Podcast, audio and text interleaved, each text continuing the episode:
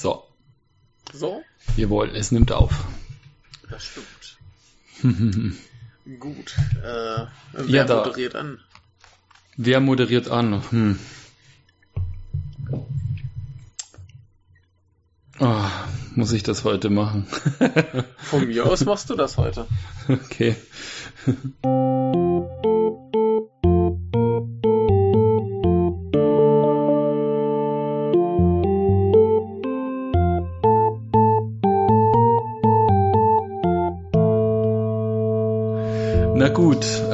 Willkommen bei einer neuen Episode des Kompendium des Unbehagens oder Altstadtkino, je nachdem, wo man uns gerade hört.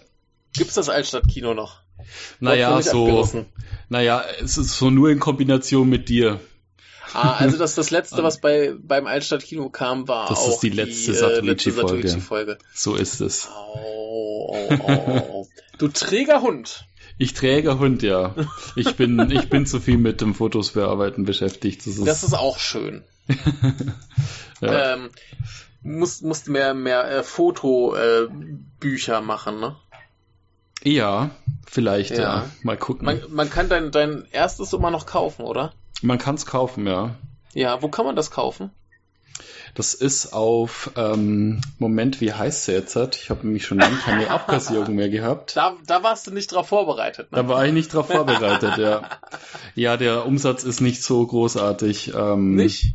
Ja, ich habe es immer nee. noch nicht gekauft. ja, nee, das ist, ähm, mein Gott, das war halt einfach so ein einmaliges Ding, wo ich dachte, okay, ich lasse das mal, ähm, das ist ja so ein Print-on-Demand-Verfahren. Mhm. Und also, ähm, wenn, wenn keiner was kauft, hast du auch kein Geld verloren. So ist es. Genau. Das heißt, es, werden, es wird quasi mit jedem Kauf wird die komplette neue Produktion von genau diesem Exemplar halt äh, finanziert. Ja. Und ähm, Versandkosten sind leider halt auch relativ hoch. Das heißt, es ist halt für viele Leute einfach für einen unbekannten Fotografen, es ist halt mhm. relativ viel Geld, das man in die Hand nimmt. Eine Deswegen, Million Euro. Ja, ja. Aber es ist halt im Endeffekt für, ähm, für so eine Fotobroschüre, also man sagt, sagt ja da immer Scene, sind das Fotoscene, mhm. ähm, sind das halt dann insgesamt mit Versandkosten, sind das dann halt mal 25 Euro. Und das oh. ist halt schon, ja. Ja, ja aber ja. Für, für deine Fans hier im Podcast äh, ist das ja nichts. Die können sich das ja. alle leisten. Das sind ja alles genau. schwer arbeitende Menschen. Genau. Die Unmengen Geld haben genau. und sich das leisten können. Äh, was waren da für Fotos drin von deinem Korea-Urlaub? Ja, genau, das sind ja. ähm, Schwarz-Weiß-Aufnahmen von meinem Korea-Urlaub, zehn Tage in Seoul. In, und das sind alles Schwarz-Weiß-Aufnahmen quasi, ja, aus der Zeit. Na, siehst du, sollte man sich kaufen. Ja. Wir wissen immer noch nicht wo. Aber wir verlinken es. Äh, Blurb. Blurb. Blurb heißt die Seite, blurb.com. Genau. Und dann gebe ich da ein Daniel Korea und finde dich. Nein. Man konnte, man, äh, wenn man nach Soul Street, äh, Soul Cat, na Moment, wie heißt das jetzt? Soul Street Cat? Nein. Ich weiß es gerade nicht Der mehr. weiß schon nicht mehr, mehr, wie sein eigenes Buch heißt. Ja, ja, ja, so, so ist es. Du musst da mehr Werbung für machen, da hast du das irgendwann verinnerlicht. ja, ja. Gut, aber äh, genug von deiner äh, Werbung. Wenn ja. man dich hier hört, dann weiß man auch, wo man dich sonst hören kann. Nämlich entweder genau. beim Altstadtkino oder beim Kompendium des Unbehagens. Genau, und ähm, ich hatte dich noch gar nicht vorgestellt, an meiner Seite der Michael, wer ihn noch nicht kennt. Ja, wer mich noch nicht kennt. Also vielleicht äh, ja. einige Hörer des Altstadtkinos kennen mhm. mich vielleicht noch nicht. Unwahrscheinlich, aber möglich. Ja, genau. Die fünf Leute, die das Altstadtkino hören. Ach, so ein paar Folgen wurden ja viel gehört. Ja, das stimmt, ja. Ne, so, so Aber ich habe immer das Gefühl, wieder. dass äh, ich habe immer das Gefühl, das sind Freunde von mir immer besser informiert als ich selbst, weil da kommt dann wieder ein Freund von mir, hey, hast du schon mal auf die Klickzahlen von der und der Episode geschaut? Ich so, nö. ja, da, da waren so, so ein paar bei, die äh, sind gut gehört, ja. Hm, ja. Ich glaube, eine der bestgehörtesten ist, glaube ich, immer noch die mit Neumpforten. Das ist eine der, der mit den meisten Klicks. Ähm, ja. Vor ja. allem, weil es einfach irgendwie so ein Film ist, der in der Podcast, in der Filmpodcast-Blase irgendwie komplett ignoriert wird. Also ja. das ist, äh, also, also finde ich total. Ja. Aber auch Oder hier. gibt's nicht einen? Äh, da noch äh, vor ist unser äh, Tokyo Drifter Branded to Kill Doppel. Mhm. Ja, genau. Das ist hier, glaube ich, wenn ich das richtig sehe, deine meistgehörte Folge. Mhm. Das ist doch gut. Das kann gut sein, ja. ja. Das äh, sind Fakten. Ich sehe es hier gerade. Ah, nee, stimmt gar nicht. Der Mieter und Bitter Moon ist da noch deutlich vor. Ah, okay. Ja, das ist die meistgehörte. Ja, super. Siehst du, die Leute lechzen heimlich nach Polanski, aber weil er kontrovers ist, ähm, traut sich keiner eine Podcast-Episode drüber zu Dann machen. Dann müssen wir bald wieder Polanski machen, oder? ja, ja. Das wäre toll. Und ja. ich hoffe noch, dass er vor seinem Ableben noch äh, schafft, den äh, Dreifuß-Affäre-Film äh, fertig zu machen. Ja, aber äh, ja. wir schaffen es bestimmt auch zwischen den ganzen Satoichis, wo es heute mhm. weitergehen wird, auch bestimmt genau. mal wieder ein Polanski oder drei zu besprechen. Genau, ja. Aber heute geht heute? es um genau. Satoichi Teil 7 und 8 äh, mhm. die da heißen auf Englisch Satoichis Flashing Sword und Fight ja. Satoichi Fight. Im Original Satoichi Abade Tako und Satoichi mhm. Keshotabi. Okay, ist das, hast du nachgesehen, ob das eine wortwörtliche Übersetzung ist, oder? Das hat nichts miteinander zu tun. Ah ja, okay. Mhm. Also Kesho Tabi habe ich generell gar nicht gefunden, aber das sind die Kanji Blut, Lachen und Reise. Ja. Und das andere ist äh, der brutale Drachen. Also Drachen im Sinne von der, den du steigen lässt. Wenn ja. mein Wörterbuch mich hier nicht belügt, ich werde noch mal das andere befragen. Das verwirrt mich aber doch ein bisschen. Drachen, Papierdrachen, Flug, Flugdrachen. Mhm. Ja, der äh, brutale Papierdrachen. weißt du Bescheid? Okay. Ich, ich, weiß nicht, was das mit dem Inhalt zu tun hat. Das kann ich mir bei dem anderen das, eher herleiten. Äh, ja. Blut, Lachen, Reise, das kannst du auch auf fast jeden Satoichi-Film kleistern. Mhm, mhm. Ja. Wobei man auch sagen muss, dass die japanischen Titel dann ungefähr genauso viel mit dem Inhalt des Films zu tun haben wie die englischen Titel, nämlich ja, irgendwie gar nichts. Ja, das stimmt. Also vor allem äh, der achte, wenn hier Fight Satuichi Fight. Ja.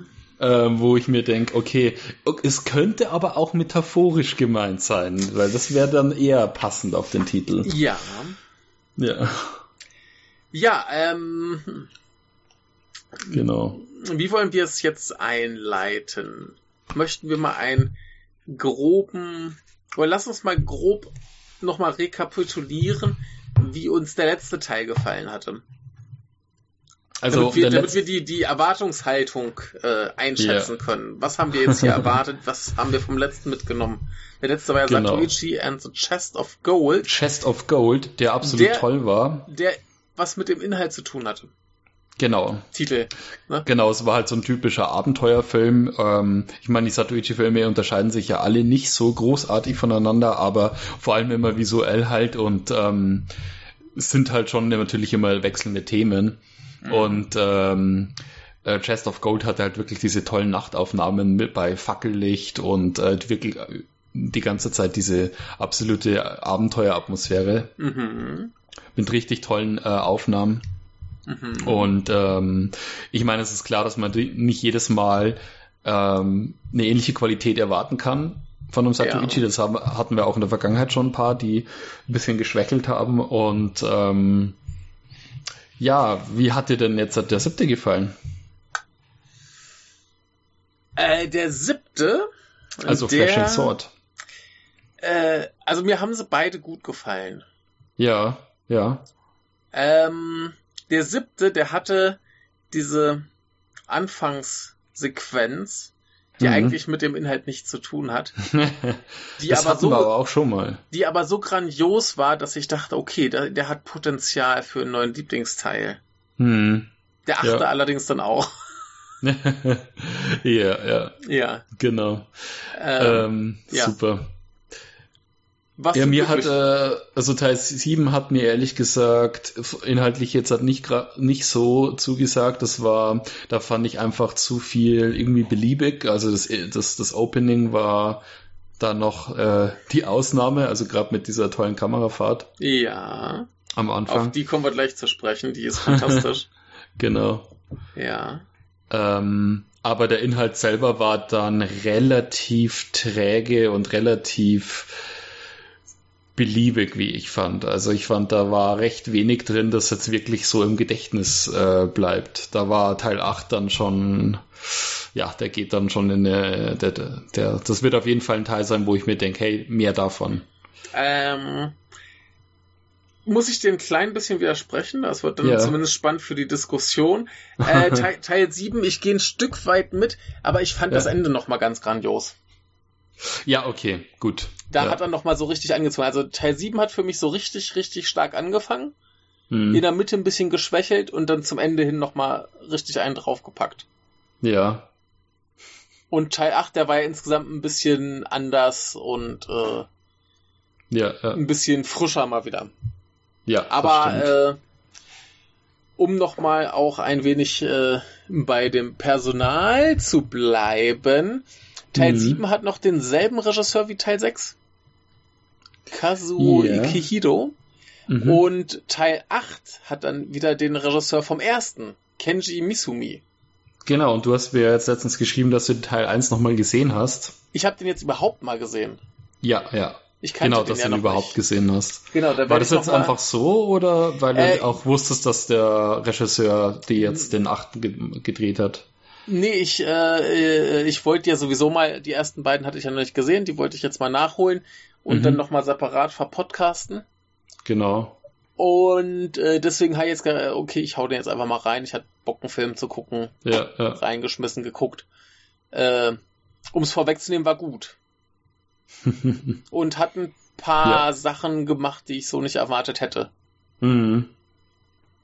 Ja, aber wirklich, das werde ich nochmal äh, in Ruhe irgendwann genauer auseinanderklamüsern, genau, was mir genau. da wie gefallen hat.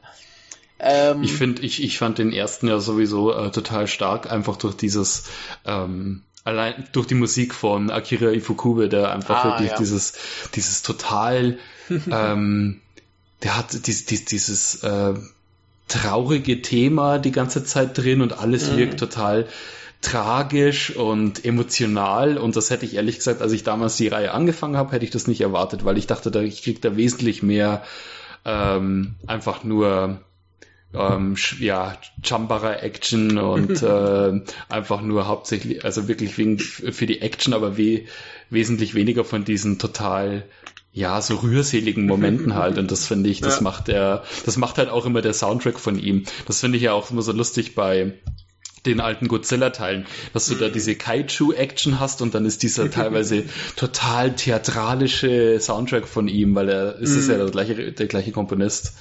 Ja. Ähm, dass dann dieser total theatralische Soundtrack da oft äh, drüber leg, äh, liegt und das ist irgendwie, das passt aber trotzdem, das ist, ja. das, das beißt sich irgendwie nicht, das, ja. äh, das gibt dem Ganzen irgendwie so ein Gewicht.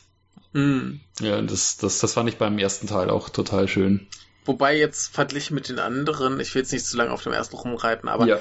der wirkt schon ernster als viele ja, Fortsetzungen. Ja, ja. Also, wenn wir jetzt gerade mit dem siebten mal anfangen wollen, genau. das ist ja ein Klamauk, wobei, lass uns mit der Oh, nein, stimmt gar nicht. Wir können nicht mit der, oder lass uns doch erst mit der Eröffnungssequenz beginnen. Die ist ja sowieso relativ abgetrennt vom Film und können wir noch ein bisschen genau in unserem Büchlein lesen und das Personal besprechen. Mhm. Und äh, die Öffnungsszene. Wir haben von oben gefilmt einen Raum. Mhm. Auf der einen Seite sitzen so ein Rudel Typen, die relativ finster wirken.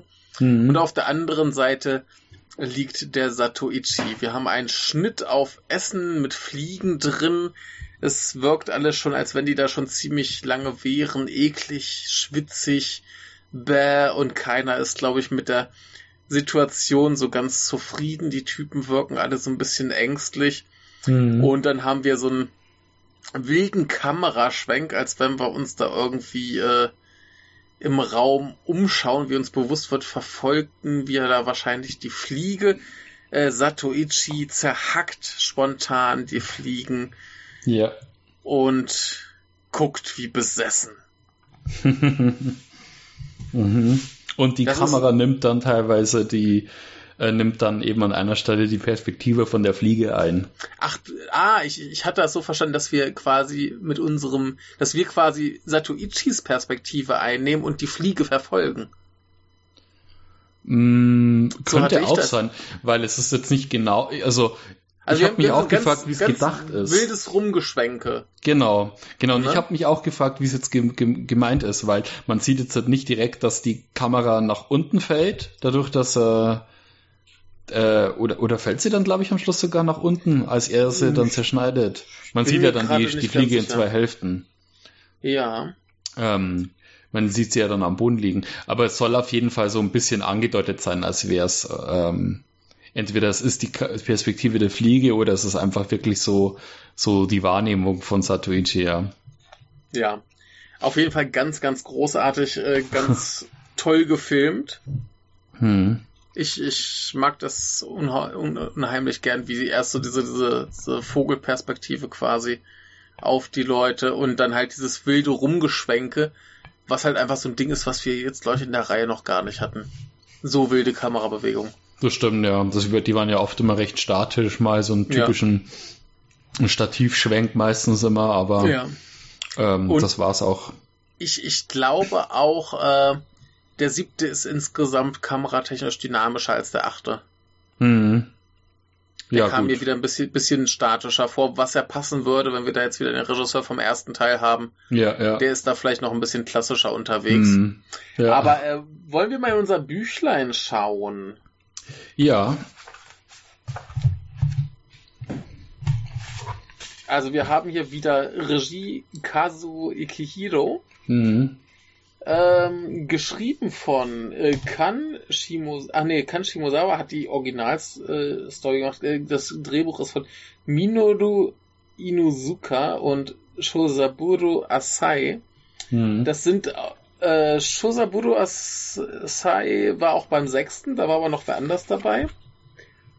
Und Izuka hat äh, den fünften auf jeden Fall geschrieben. Ja. Und waren die vorher noch? Nee, ich glaube, das war's dann mit den beiden. Hm. Aber Ach nee, als Minoru Inuzuka war auch äh, Drehbuchautor vom zweiten und vom ersten. Ah ja. Also, mhm. also gehen wir hier doch eigentlich äh, inhaltlich wieder zurück zum Anfang, was vielleicht auch die etwas träge Mitte erklärt. ja. Ja, ja. ja. Und, das äh, könnte sein. Genau, Kamera wolltest du gerade erwähnen? Ja, ich, ich schaue aber gerade, ob der in irgendeinem anderen Teil noch dabei war. Yasu, weil, Yasukazu ähm, Takemura heißt der gute Mann. Mh, ja, den sehe ich nämlich jetzt halt hier gerade auf Anhieb nirgends. Ja, dann ist der vielleicht neu, was dann vielleicht auch die äh, etwas wildere Kamera erklärt.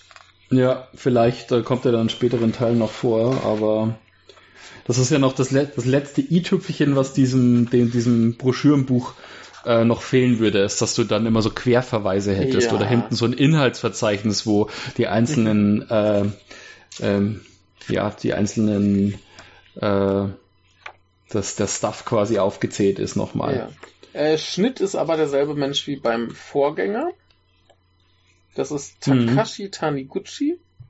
Der ja. hat auch den zweiten geschnitten. Und mhm. nicht den ersten. Und die Musik ist von Se Ikeno. Hatten wir den schon? Das könnte sein, aber ähm, sagen wir es mal so, die Musik war jetzt auch in dem Teil sehr, ähm, ja, die, also so viel bleibt da nicht hängen. Nee. Das ist meistens immer bei, also wenn es nicht ähm, Ifukube ist, dann bleibt die, die Musik eigentlich nicht so sehr im Gedächtnis, was mir bisher, also so habe ich es ja. bisher empfunden. Und ähm, liegt aber vielleicht auch daran, weil Ifukube halt das, das Thema geschrieben hat, also dieses, dieses Satuichi-Theme, das äh, immer wieder vorkommt. Mhm. Das ist auch das, wenn man bei auf YouTube äh, nach dem Soundtrack sucht, dann ist das eigentlich nur dieses eine Thema, das irgendwie kommt als Titellied und dann gibt's noch dieses langsamere, tragischere, das auch im ersten Teil läuft, als er dann mit seiner, ähm, ja hier mit seiner Love Interest da in der Mitte des Films dann spricht und so. Hm. Das, ist, das sind immer die zwei Sachen. Also es gibt eigentlich dieses etwas trägere, langsamere und es gibt das, das, das, ähm, ja, dieses Westernartige. Das hat ja immer so ein bisschen was von Western mit diesen Trommeln im Hintergrund. Mhm. Äh, ansonsten bleibt da, die Musik ist meistens nicht das, was bei Satuichi im Gedächtnis bleibt. Es sind dann eigentlich eher die, ja, all, alles, alles auf optischer Ebene. Ja. Ähm, wollen wir mal das, den Text verlesen und dann vielleicht schauen, wer da mitgespielt hat? Mhm. Damit wir erstmal wissen, was für Figuren eventuell vorkommen, wollte ich sagen, fangen wir mit dem Text an. Äh, möchtest du diesen oder soll ich diesen? Ja, ich kann den gern. Gut, dann machst du diesen hier. Genau, also hier haben wir Teil 7 Satoichis Flashing Sword. Und zwar, Ichi tries to assist a compar comparatively good gang against an evil one led by the stammering boss Yasuguru, who is intent on stealing the river crossing rights of the village. Now Kokubo and Maya Mayumi Nagisa are daughters of the ethical boss.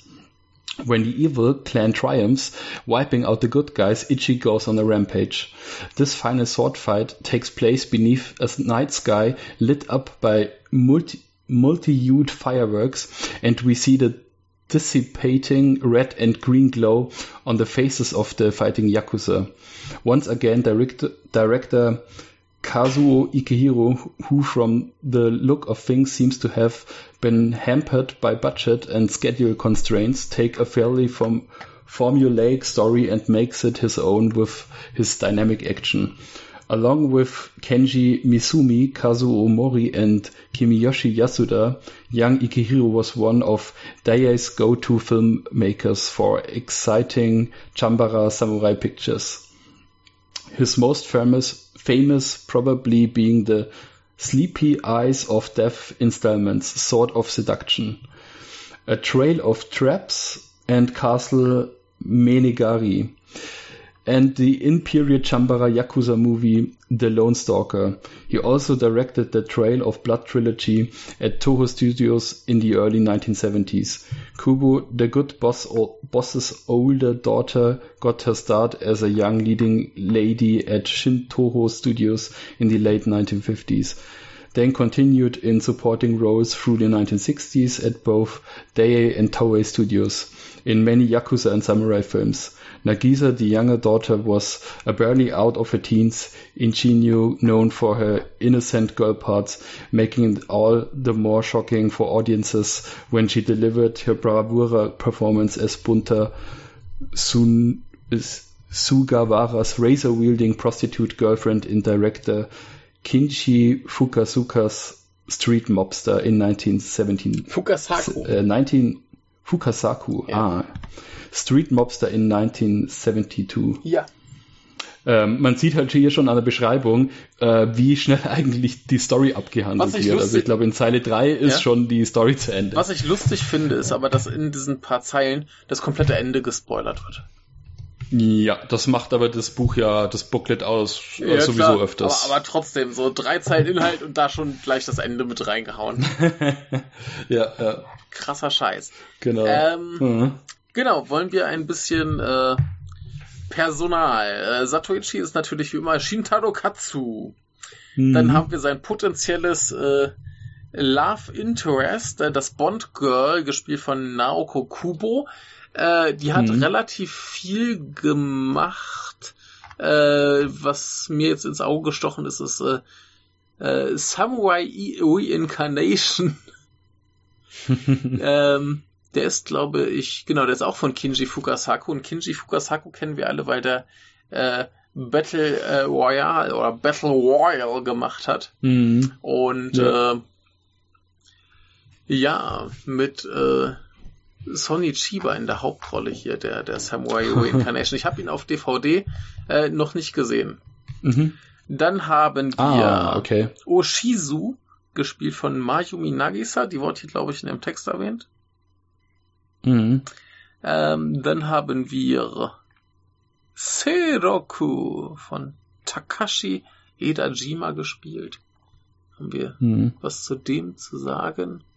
Ich glaube nicht. Hm, das sind für mich alle böhmische Dörfer bisher. nee, der hat tatsächlich sonst nichts gemacht. Laut ja. IMDb, der Takashi. Hm. Fauler Hund. Ähm, wo wir aber auf jeden Fall was äh, zu sagen können, ist der QB.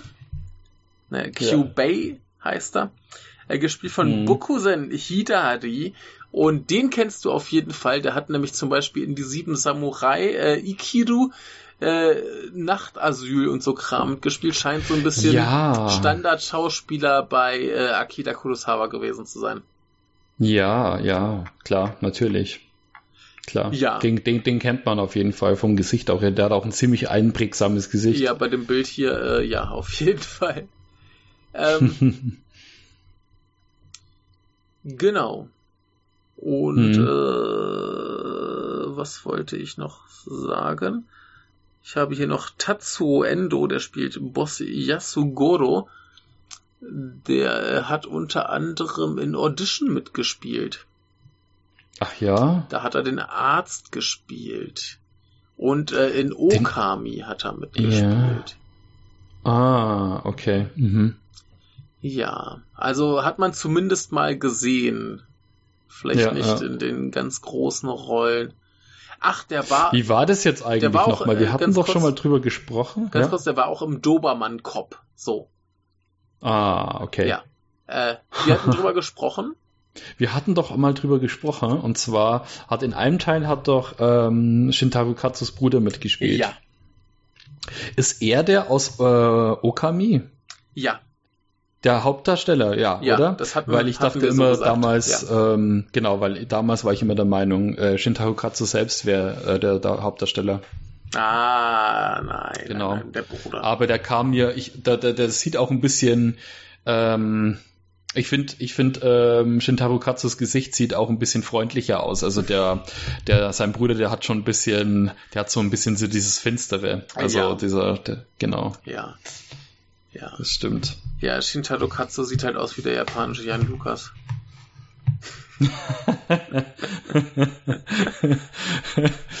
Ernsthaft? Ja, so ein bisschen. Oh, okay. Ein bisschen lustiger als Jan Lukas. Okay. Ja. Hm. Aber gut, äh, Satoichis Flashing Sword übrigens aus dem Jahre 64, immer noch 64. Äh, mhm. Wie viele sind das aus, aus dem Jahr? Äh, eins, zwei, drei, vier. Also der nächste, der ist. Ja. Die nächsten zwei sind auch noch aus dem Jahr 64. Mhm. Fleißig, fleißig. ja, auf jeden Fall. Vier Filme in einem Aber, Jahr. Aber ähm, gut, das heißt, wir können uns dann auf mehr Qualität einstellen in den Jahr, in den Teilen da, wo nur zwei im Jahr gedreht wurden. Oder drei. Oder schlanke drei, vielleicht. drei Teile in einem Jahr. Oder genau, aber in den Jahren 74 bis 88. Hm. Wo keiner gedreht wurde. Ja.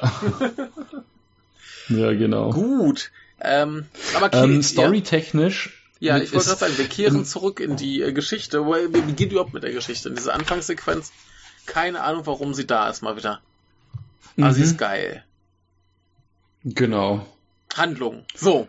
Ja, es ist, ist ja auch eine Szene zu der, der Eröffnungsszene. Es ist, ähm, glaube ich, in anderen Teilen war es auch so, dass wir da so, ein, so eine Vorabszene bekommen, einfach nur um schon mal die, ja, um, um schon mal das Publikum heiß drauf zu machen, ja. was äh, Satuichi jetzt für ein Kerl ist. Ja, ein geiler Kerl. Und was man da noch sieht, und zwar war das, glaube ich, im letzten auch so, ich glaube, in The Chest of Gold ähm, war das, glaube ich, ähnlich und zwar ähm, habe ich jetzt, hier, wenn ich jetzt hier meine Notizen anschaue, ja. habe ich hier zum Beispiel noch stehen zu Satoichi in the Chest of Gold. Mhm. Neuer Regisseur. Geiles Intro wie aus Old Boy. Ah. Äh, und zwar ja. war das diese, war das diese, ähm, äh, diese, diese, dieser ähm, laterale Tracking-Shot mhm. ähm, in diesem Gang, so wie es es eben aus dieser bekannten ja. Hammer-Kampfszene aus Oldboy eben kennst, aber das Problem ist halt immer, dass diese Filme alle so viel älter sind und jeder mhm. sagt immer nur, das ist genauso wie in Oldboy. Tja, äh, nein, in Oldboy ist es wie in Satoichi und äh, äh, die, die, die Brust voll Gold. Ja, genau. ähm, ja, aber äh, mir kam irgendwie gerade der Gedanke, dass das, dass das äh, wirkt ein bisschen wie so ein James Bond oder so. Dieses Cold mhm. Opening, nur dass du nie zu dem Punkt genau. kommst äh, im Film. Du hast, du hast keinen Song, du hast keine, ja, okay, manchmal hast du Credits, ja. Ja, aber, aber, aber oft hast du ja so, dass das irgendwie schon mal was angerissen wird, was später im Film irgendwie kommt. Genau. Oder dass dieses Ding zumindest aufgegriffen wird. Oder äh, wenn du überlegst, zum Beispiel Mission Impossible 3 hat er ja diesen Anfang, der dann irgendwann mitten im Film eigentlich erst wieder kommt. Ja, Sowas. Nur, dass du bei diesem Film nie an diesen Punkt kommst, wo das, das ist ein bisschen wie in Berserk im Manga, wo du auch diese, dieses Ding ja. hast, wo dann in die Rückblende geht und dann kommst du aber irgendwie nie so richtig an diesen Punkt. Hm, ja, dieser, der, der Punkt, im, also im Berserk ist es ja so, dass dieser Punkt, dass der quasi am Anfang da ist. Ja aber er, aber der ist eigentlich so in der Mitte drin und alles andere ist davor und das andere, was dann passiert, ist danach. Also dieses, ja. oh, dieses äh, Opening im, im Manga ist quasi so dieses Mittelstück. Ja. ist, ist aber nett, weil dadurch wiederholt sich's nicht. Ja. Aber ähm, man kann es dann nachträglich äh, man kann dann auch nochmal schön zurückkehren und dann nochmal den Anfang lesen, wenn man dann wissen will, was da war. Weil ich meine, bei der Länge von Berserk macht sowas auch Sinn. Du schneidest, Aber, du schneidest es vorne raus und klebst es da hinten rein und liest dann einfach. Genau, genau. Ach ja. Genau, ja. aber äh, Handlung. Worum genau. geht es hier? Worum geht's? Äh, ich habe gehofft, du kannst mir da ein bisschen aushelfen. Kann ich. Gut, ich, ich, ich erkläre die Handlung. Genau, also ähm, grob weiß ich auch natürlich, ja. es geht eigentlich um es, die, die Handlung ist natürlich wieder total äh, basic, wie in ja. vielen anderen Teilen auch. Also sprich, es geht um ähm, es geht um zwei Yakuza-Clans. Ähm, Satoichi steht zwischen den Fronten, beziehungsweise wird entweder vom einen oder anderen äh, Clan quasi gejagt, weil er im Kopfgeld auf ihn ausgesetzt ist. Und im Grunde geht es darum, dass Satoichi in den Konflikt zwischen zwei Clans gerät. Und es geht darum, dass die ähm, die Rechte, die Zollrechte oder ja Transitrechte von über einem Fluss ergattert ja. werden sollen von einem. Ja. Lass mich das mal machen. So. Genau. Es geht erstmal los. Äh, Satoichi hat eine coole Zeit, hat viel Spaß und ja. Jemand äh, äh, äh, äh, Moment, jetzt bin ich von meinen eigenen äh, Notizen verwirrt. Aber äh, genau. Äh, jemand schießt Satoichi an mit ja, einem genau. Gewehr. Mhm. Und äh, er liegt äh, verletzt in diesem Fluss. Ja. Sein Attentäter meint, er hätte es vollbracht und den großen Satoichi ermordet. Aber da kommt eine freundliche Gruppe Menschen, die ihn findet und ähm, sie bezahlen quasi einen Arzt und irgendwie so ein bisschen für Essen, Reise und so weiter, dass er wieder auf die Beine kommt. Mhm. Und das äh, gelingt ihm und natürlich möchte er sich bedanken, also sucht er diese Leute auf. Und genau. dann findet er heraus, dass es erstmal nicht der alte, taube ähm, Feuerwerksmeister, was eine ganz großartige Szene ist, wenn Satoichi zu diesem Typen kommt und ja. versucht mit ihm zu reden, der hört aber nichts und er feststellt, oh mein Gott, er ist taub, ich bin blind, na das wird ein Spaß. genau. und man sieht dann auch noch, da, da, da ist er gerade dabei, diese Feuerwerkskörper vorzubereiten ja. und dann knallt's einmal ja. und ihn, ihn, ihn, also in diesen Mörser, ja. wo er da seine, sein, sein Schießpulver oder was das ist, äh, zubereitet und ihn reißt's halt total und der Typ bleibt halt total ruhig. Ja. Genau, jedenfalls genau. Ähm, findet er heraus, da war diese Frau, die hat sich da um alles gekümmert, also geht er zu dieser Frau und sie, ja, das ist die äh, Okuni, glaube ich, Okuni. Mhm, genau. Und äh, sie findet ihn wie immer ganz sympathisch, logisch, ne? Ist ja eine Frau in einem Satoichi-Film. Genau. Und sagt, ey, komm, wir haben hier demnächst eine Riesenparty mit fettem Feuerwerk. Bleib doch bis dahin hier. Und das mhm. möchte er gern machen. Er möchte gern da bleiben, er möchte das Feuerwerk hören. Sehen ist schwierig. Was ihr dann auch einfällt, wo sie ihn zum Feuerwerk einlädt, äh, dass das für ihn vielleicht ein bisschen problematisch sein könnte, aber ja, äh, er beschließt jedenfalls, dass er gerne bis zum Feuerwerk äh, da sein, da bleiben möchte. Der ja. findet das da ganz schön. Und dann haben wir eben diese beiden Clans. Der eine ist halt der, wo er jetzt gerade ist. Das sind die netten Yakuza. Mhm. Die ehrenhaften. Genau. So. Ja. Die etwas, also das ist ja auch so ein klassisches Yakuza-Film-Ding, dass du immer den einen Clan hast, der fair spielt, wo dann in der Regel der Held zugehört, und den anderen Clan hast, der äh, falsch spielt. Und äh, das sind dann meistens die neuen modernen Yakuza, die jetzt irgendwie das Territorium streitig machen. Genau, ja. In diesem Sinne sind es auch wieder die, die das Territorium streitig machen, die kommen dahin und möchten gerne eben diese, sagen wir, Verwaltungsrechte vom Fluss haben. Genau. Damit sie da Geld verdienen können. Ja. Und da ist noch ein Politiker, ein Magistrat oder irgendwie sowas, mhm. der von der Schwester des äh, Bösen, ist es die Schwester? Ich glaube, die Schwester des bösen Yakuzas genau, bezirzt wird. Mhm. Und äh, deswegen kriegt er immer so ein bisschen, ja, hier, wenn du jetzt Krieg mit dem anderen anfängst, dann äh, biegen wir das schon hin, dass dir das zugesprochen wird. So ungefähr. Ja, ja. Dementsprechend haben die dann ein bisschen Narrenfreiheit, äh, das Ganze anzugehen und da gewisse Dinge zu tun. Natürlich wird der Attentäter vom Anfang auch noch wichtig. ja. Aber das möchte ich jetzt erstmal noch nicht äh, so raushauen. Und ähm, ja, dann gibt's halt den großen Konflikt. Genau, ja. Ähm, was ich ganz toll fand, war am Anfang, ähm, wo Satuichi ja angeschossen wird. Ja. Ähm, weil es passiert ja auch, glaube ich, offscreen. Man sieht es nie, wie er angeschossen wird. Soweit ich das weiß. Ähm, ja. Oder? Ich, äh, ich, ich bin mir gerade nicht ganz sicher, wie es so hatte ich das wurde. Ja. So hatte ich das wahrgenommen. Aber ich fand es auf jeden ja. Fall lustig, ähm, dass du man sieht, man weiß halt, okay, er ist angeschossen worden, mhm. aber ähm, und vor allem zu der Zeit, also so ein Schuss, der muss dich wahrscheinlich in tausend Fetzen zerrissen haben, wenn dich da so eine so so ein, so ein Projektil äh, erwischt aus so einer Muskete. ja, aber das war halt dann so, ja okay, ähm, hier so ein. Kratzer am Rücken ja. und dann, dann liegt er da und dann und man sieht halt dann auch so fast kein Blut oder so. Mhm. Und dann war er relativ schnell wieder auf den Beinen, also das fand ich ja. dann auch. Ja. Ja, ähm, ganz als wäre nichts gewesen. Ganz kurz noch bevor er angeschossen wird, haben wir so einen geilen äh, Tracking-Shot von rennenden Füßen. Mhm. So mehrere Leute, die irgendwie rennen.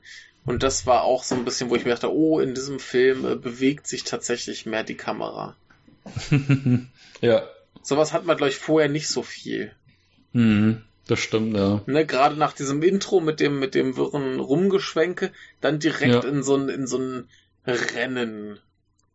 Ja, ich glaube davor, das höchste der Gefühle, was man mal hatte, war irgendwie so eine Dollyfahrt oder so nach ja. vorne, die immer, ja. das war aber dann meistens relativ gemächlich so, mhm. aber so super, so, so diese, diese Actionaufnahmen, diese schnellen, das äh, ist relativ selten in der Reihe, ja. Ja. Ähm, was ich da auch, was ich da auch ganz großartig finde, ist, äh, Satoichi wird angeschossen, kommt wieder zu sich, kriegt halt mit, oh, da haben mir Leute geholfen, ich möchte gerne. Und der ist sofort wieder gut drauf. Der will mhm, jetzt keine ja, Rache, der hat keinen Bock, sich zu rächen. ja. ne, der geht jetzt los und sagt, brav, danke. Und dann gibt's ja auch erstmal so ein bisschen Comedy mit Kindern. Er kauft sich irgendwie so eine Art Lutscher. Ja. Mhm. Und die, der kommt so ein Kind an und sagt, oh, was ist hier, wir, ne? Und er denkt so, das sind ein, zwei Kinder und sagt so, ja, kommt, ich kaufe euch auch so ein Ding und dann sind das aber irgendwie zehn oder 15 oder so. Ja, ja. Und äh, die sagen ihm noch, ja, hier, netter Mann, Dankeschön, äh, pass aber auf, da links ist ein, ist ein großes Loch im Boden Und dann sagt er so, ja, ihr wollt mich doch nur verarschen. Ihr wollt, dass ich rechts rübergehe und dann ist da das Loch und dann bleibt er halt links und fällt ins Loch. so. Totaler Klamauk. Totaler Quatsch, irgendwie ja. so, wo du denkst so, ja, okay. Ähm, also es gibt, es, der Film hat ja sowieso dann später auch noch ein bisschen das, also ich will jetzt nicht sagen Problem, aber das sind einfach so Szenen, wo ich mir denke so, muss das sein, ähm, wo er, ähm, wo er dann zum Beispiel anfängt später ähm, dieses Haus mit Essen zu beschmieren und es hört ja, einfach nicht auf. Fand ich super. ja, fand ich super. Genau. Kurz, äh, kurz Kontext, er, er geht zum bösen Clan, genau. macht da eine Massage an dieser Schwester oder was und äh, weil er wieder Dinge hört, die er eigentlich, was er nicht hören sollte, mhm. äh, tut er ihr mal wieder ein bisschen weh und äh, genau. wird dann nicht bezahlt. Und dann kriegt er als Alibi-Bezahlung so ein bisschen gammeliges Essen und damit verwüstet er dann komplett das, das Zimmer, fand ich, fand ich großartig. äh, was, ja. ich, was ich auch ganz, ganz großartig fand, war eine der ersten Action-Szenen, wo er irgendwie mit so ein paar Typen kämpft, die ja. ihn irgendwie doof anmachen und äh, die umzingeln ihn quasi und er kommt dann so an, so ja, ich hätte eine Bitte, äh, ich will nicht wieder und wieder geschlagen werden. Also könnt ihr nicht alle gleichzeitig angreifen. ja, ja, genau, das ist auch Fand gut. ich super. Ja. Ne, also, also der, der ganze Blödsinn, der da so drin ist, ist äh, großartig. Ja. Auch, auch ganz toll. Ähm, irgendwann sieht er so ein paar Typen, die erspannen ich weiß gar nicht bei wem. Ach, das ist, das ist die, die, die Frau, äh, nee, die, die Schwester von dem bösen Yakuza und das führt dann auch zu dieser Massageszene. Und zwar sind mhm, da ganz, ganz genau. viele Typen, die halt durch diesen Bambuszaun spannen und er stellt sich einfach dazu und spannt mit. Und der eine Typ äh, fragt ihn so, ey, kannst nicht sehen, was ist denn dann der, der, warum spannst du hier? Und er sagt dann nur so, ja, dass das macht, dass ich mich fühle, als könnte ich sehen. Ja, ja, genau. Das, das fand ich auch super. Ja. Ja. Nee, das sind auch, das waren auch die Szenen, die haben ein bisschen besser funktioniert, aber ähm, vieles davon war halt dann einfach wirklich so, wo ich mir dachte, ja, okay, äh, das ist jetzt schon ein bisschen sehr Kindergartenhumor, also gerade so das am Anfang mit den, hier, er, er fällt hier in die Pfütze rein oder Ja? Ja. Ja, äh, genau mein, mein Ding, genau was ich dann brauche. nee, also fand, fand, fand ich schön und ich, ich finde es auch im Kontext des, des Films, wie er dann letztendlich ausgeht, äh, finde yeah. ich das super, dass das, dass der vorne hin so zugepackt ist mit wirklich dummen Witzen. Hm. Und ähm, dafür kriegen wir ja noch eine relativ grausame Kampfszene im Fluss. Ja wo er auch wieder umzingelt wird und er taucht einfach ab und schneidet seine Feinde auf, die dann auch das, so richtig darum suppen. Das fand ich, das fand ich allerdings echt äh, heftig. Also das war wirklich ne? so, wo ich mir dachte, okay, das ist wirklich ein bisschen, das kam sehr unerwartet. Ja. Wo er dann da unten im, irgendwie im Wasser rumtaucht und vor allem, da siehst dann so richtig das, diese Blutfontäne. Und ich mir dachte so, ja, okay, Satoichi ist schon jemand, der ähm, zumindest irgendwie versucht, das immer so äh, Fair Play-mäßig zu lösen. Mhm. Und das mhm. war dann irgendwie so ein Moment, wo ich mir dachte, so, okay, er taucht jetzt da ab und bringt die da wirklich um. Ähm, einfach weil er dann diesen Vorteil hat, dass er da, ähm, naja, einfach da den, den, Abstand zu seinen Feinden besser einschätzen kann und die dem komplett ausgeliefert sind. Also das ja. hat mich schon, es hat mich nicht komplett verwundert, aber ich habe es mich einen Moment lang gefragt, so, macht das oder macht das nicht? Äh, ja, macht er. Ähm, ja. War, war dann halt auch so ein bisschen äh, Vorbote für das, für das Finale. Mhm. Und ähm, ja, äh, bevor wir, bevor wir äh, da noch weiter zukommen, ist mir eine Sache aufgefallen. Wir haben vielleicht einmal oder zweimal im ganzen Film äh, Dialog mit so Schuss gegen Schuss. Mhm, ja um mal noch ein bisschen bei der Inszenierung zu bleiben, fand ich äh, ganz spannend. Normalerweise hast du halt da die meiste Zeit so, so halt zehn mit zwei, drei Leuten im mhm. Bild. Ja. Äh, te teilweise ganz schön aufgeteilt, dass du zum Beispiel im Hintergrund sitzen hast, den bösen äh, Gangsterboss mit, ich weiß gar nicht, ist es der Magistrat oder so? Die spielen jedenfalls immer so ein Spiel. Und da hast du im Vordergrund plötzlich, fährt, fährt so die Kamera so ein klein bisschen raus, dann sitzen im Vordergrund plötzlich noch andere Typen, die irgendwas anderes machen. Mhm. Ist äh, ganz schön, ganz schön äh, gestaltet. Wie genau. sagt man so schön, die, die Mise en scène. Mise en scène, ja. Ja, es tut mir sehr leid, ich habe in letzter Zeit sehr viel ein Filmarchiv gehört, so langsam äh, färbt's ab. Ah ja, okay. ja. ja. Ähm, fand, fand ich aber ganz schön. Also, äh, ja. Mhm.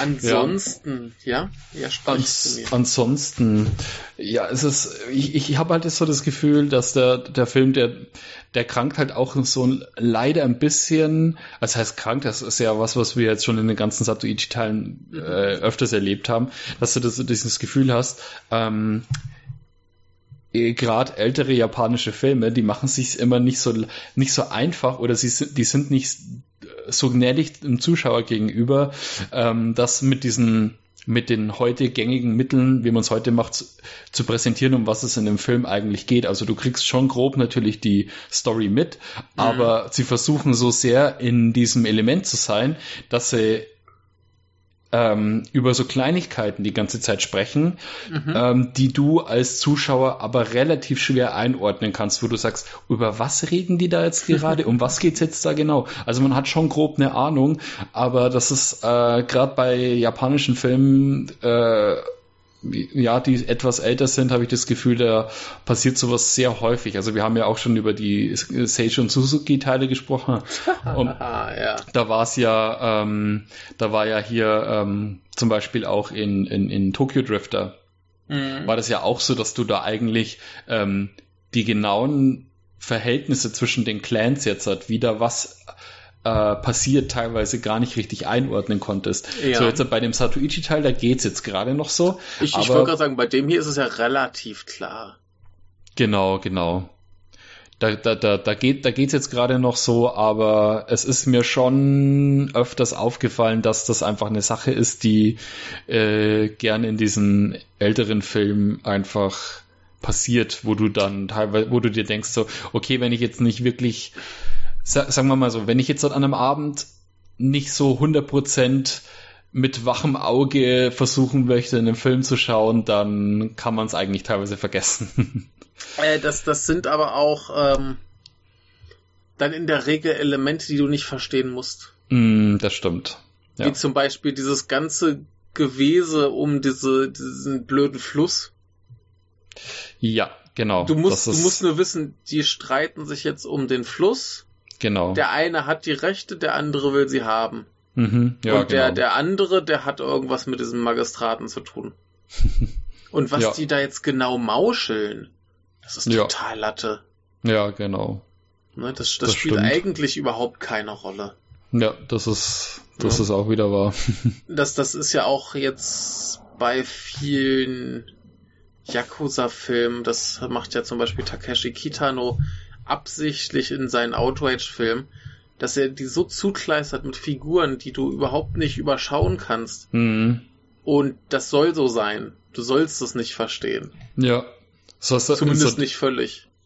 So dieser, ähm, ich, ich nenne es immer das Star Wars-Effekt, dass du quasi so ja. äh, inmitten der, in, inmitten der Dinge, Geschehnisse reingeworfen wirst, ohne dass du das Gefühl hast, der Film versucht dir da irgendwie äh, genau zu schildern, was jetzt da genau Sache ist. Du sollst nur ein Gefühl dafür bekommen. Ja. Ja.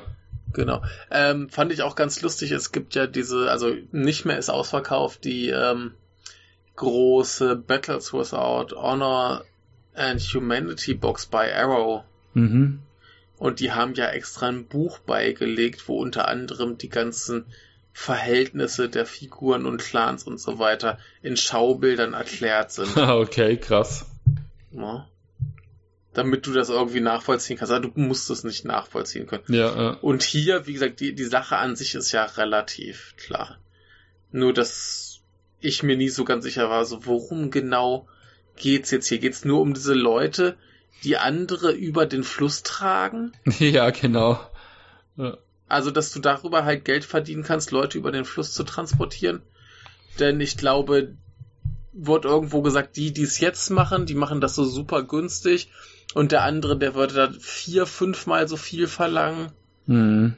Und so weiter. Und äh, so Zankereien. Ja, genau. Und ähm, aber das, das brauchst du gar nicht so hundertprozentig zu verstehen.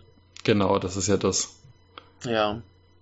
Aber ja, das, das war auch wieder so, ähm, das war halt auch wieder einer dieser Teile, wo ich mir das eben äh, ja, stärker gedacht hatte, aber ja. wie gesagt, ja. Ja, also ja, ich, ich verstehe deine Verwirrung, aber äh, wäre jetzt nichts, woran ich mich hier reiben würde. Hm. Ähm, ja, wollen wir noch ein bisschen in die Handlung eintauchen und den genau. Rest wegspoilern, denn da kommt der Punkt, den ich an diesem Film so äh, wahnsinnig gut finde. Mhm. Irgend, irgendwann in der Geschichte taucht also unser äh, Meuchelmörder vom Anfang auf, der Satoichi angeschossen hat. Mhm, genau. Und es stellt sich heraus, das ist der nicht so gern gesehene Sohn des Bosses, bei dem Satoichi gerade ist. Und der, der ist da nicht so willkommen. Der hat wohl ein bisschen Probleme mit Geld umzugehen und hat anderen Schabernack geschrieben und so weiter und war eine ganze Weile weg. Und genau. jetzt ist er plötzlich wieder da. Der heißt Seiroku. Und ähm, er stellt erstmal mit Erstaunen fest, dass Satoichi nicht tot ist. Mhm. Und ist äh, jetzt ein wenig ängstlich, dass er vielleicht doch äh, Blutrache möchte. Mhm. Was er natürlich immer noch nicht will. Und äh, er lässt sich aber dann sehr, sehr leicht von der feindlichen Fraktion provozieren, äh, wird von denen gefangen genommen. Äh, sie behaupten hier, der hätte uns angegriffen, der wollte unseren Boss umbringen und entweder übergibst du uns jetzt die Rechte für diesen Fluss oder mhm. wir bringen ihn um. Oder ja, du kommst genau. zum Duell. Ich glaube, das sind die drei Möglichkeiten. und da sagt jetzt der nettere Boss, nö, kein Bock. Weil er schon die Falle riecht. Ja, genau. Und letzten Endes zieht Satoichi los und rettet ihn. Das Ding ist aber, dass dieser böse Boss dann noch das entscheidende Ass im Ärmel hat, nämlich, dass er dann zu dem netteren Boss hingeht und sagt, ey, du hast hier diesen Satoichi in deiner Bude und das ist ein gesuchter Krimineller mhm. und äh, wenn du dem jetzt Unterschlupf gewährst, bist du auch ein Krimineller und das gibt ganz großen Ärger. Also schickt dieser Boss Satoichi weg.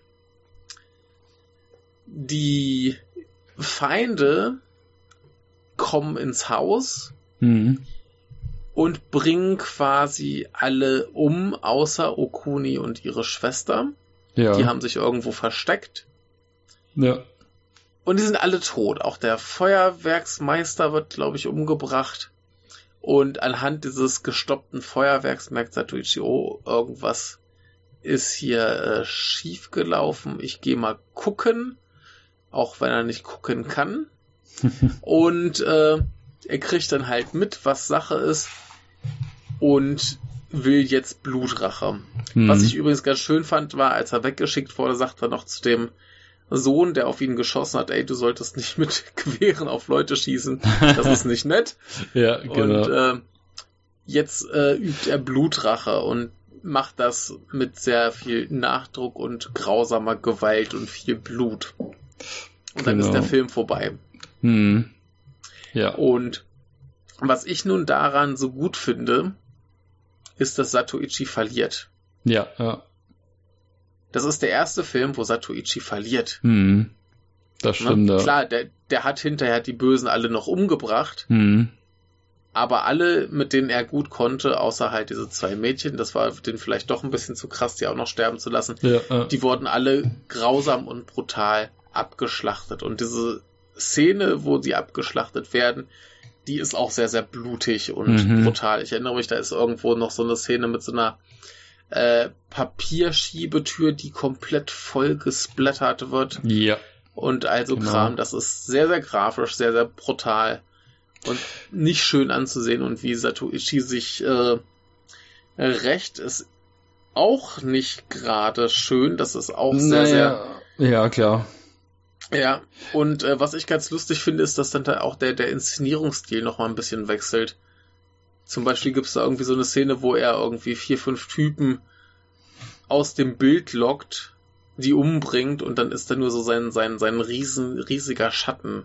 Ja, so genau. Ein bisschen, so ein bisschen expressionistisch Ja, ja, das, das, das, das fand ich ganz schick, ganz weil er da wirklich sowas, sowas ein bisschen Unheimliches auch bekommt als Figur. Oder man merkt ja. halt so, er wirkt jetzt, er hat sowas, so, so, so, so der Rachegeist, so nach dem Motto. Ja. ja. Also er, er, kriegt da in diesem ganzen Gekämpfe auch irgendwann der Bein auf den Kopf und blutet da so vor sich hin. Ja, genau. In ja. dieser, in dieser, dieser Fake, ähm, mit diesem total zähen, äh, glibberigen Fake-Blut. Äh, ja. Das hat mich so ein ja. bisschen an so an so Cello, an so diese italienischen Cellos erinnert. Ja. Die haben da auch dieses mit mit Absicht ja dieses gekünstelte ähm, ja dieses Fake-Blut, das so unnatürlich rot eben leuchtet. Ja, ja. Fast wie so Gel, so richtig dickflüssig. Ja. Genau. Nee, und, und insofern, deshalb fand ich diesen Film sehr, sehr, sehr gut. Mhm. Einfach ja. weil, weil der zum Schluss muss dieses grausame Ende reinwirkt, dass Satuichi verliert. Mhm. Ja, und gut, nichts weiter tun kann, als einfach alles stumpf abzuschlachten. Mhm. Ja gut, das ist natürlich klar. Da, da, da, da stellt er auch wirklich ein bisschen eine Ausnahme da, das stimmt schon. Ja. Eine andere Sache, die ich ganz gut fand, war, dass äh, die Geschichte mit Okuni jetzt nicht ganz so krass die Liebesgeschichte ist. Also die mögen sich schon, die verstehen sich gut und es gibt so diesen, ähm, diesen, dieses Gespräch einmal so, dass, dass sie keinen Mann findet und der äh, Boss dann auch irgendwie noch so was sagt, so von wegen, ich wünsche, du könntest für immer bleiben. Mhm. Also es ist schon angedacht, dass zwischen den beiden was läuft, aber es ist jetzt hier nicht so die, die zentrale äh, Liebesgeschichte. Ja, genau wie wir es zum Beispiel im nächsten Teil wieder ganz hart kriegen, aber da passt es sehr, sehr gut. Ja, ja. Genau.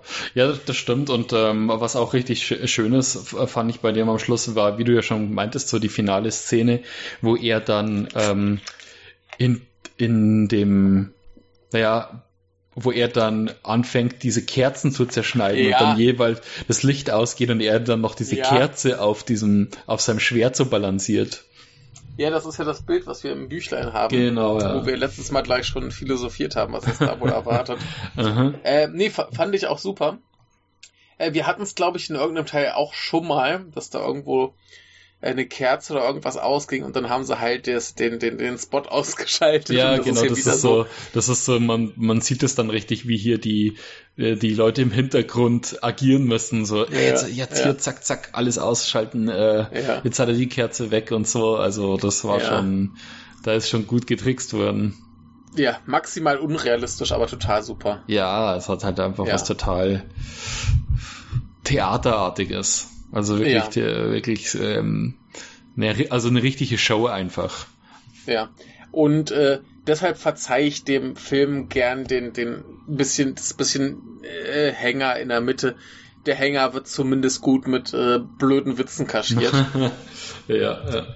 Ja, so, so also, Sachen wie zum Beispiel, als er am Anfang hier mit, äh, mit Okuni äh, spricht und ja. ähm, und, und, und dann nicht merkt, dass sie aus dem Raum ist und er fängt, er, ja. redet dann weiter und sie, das ist halt auch so ein Karlauer, ne?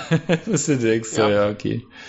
Und dann, dann kommt, kommt sie ja irgendwie und bringt ihm äh, Reis. Ja. Und er hat da erst so, so die Schüssel voll und dann geht sie, glaube ich, auch aus dem Raum und er haut sich da nochmal so richtig viel rein und das ist so richtig zusammengepappt wie wirklich so Styropor und dann ja. hängt ihm noch so halb aus dem Rachen und dann kommt irgendwie die Bedienstete.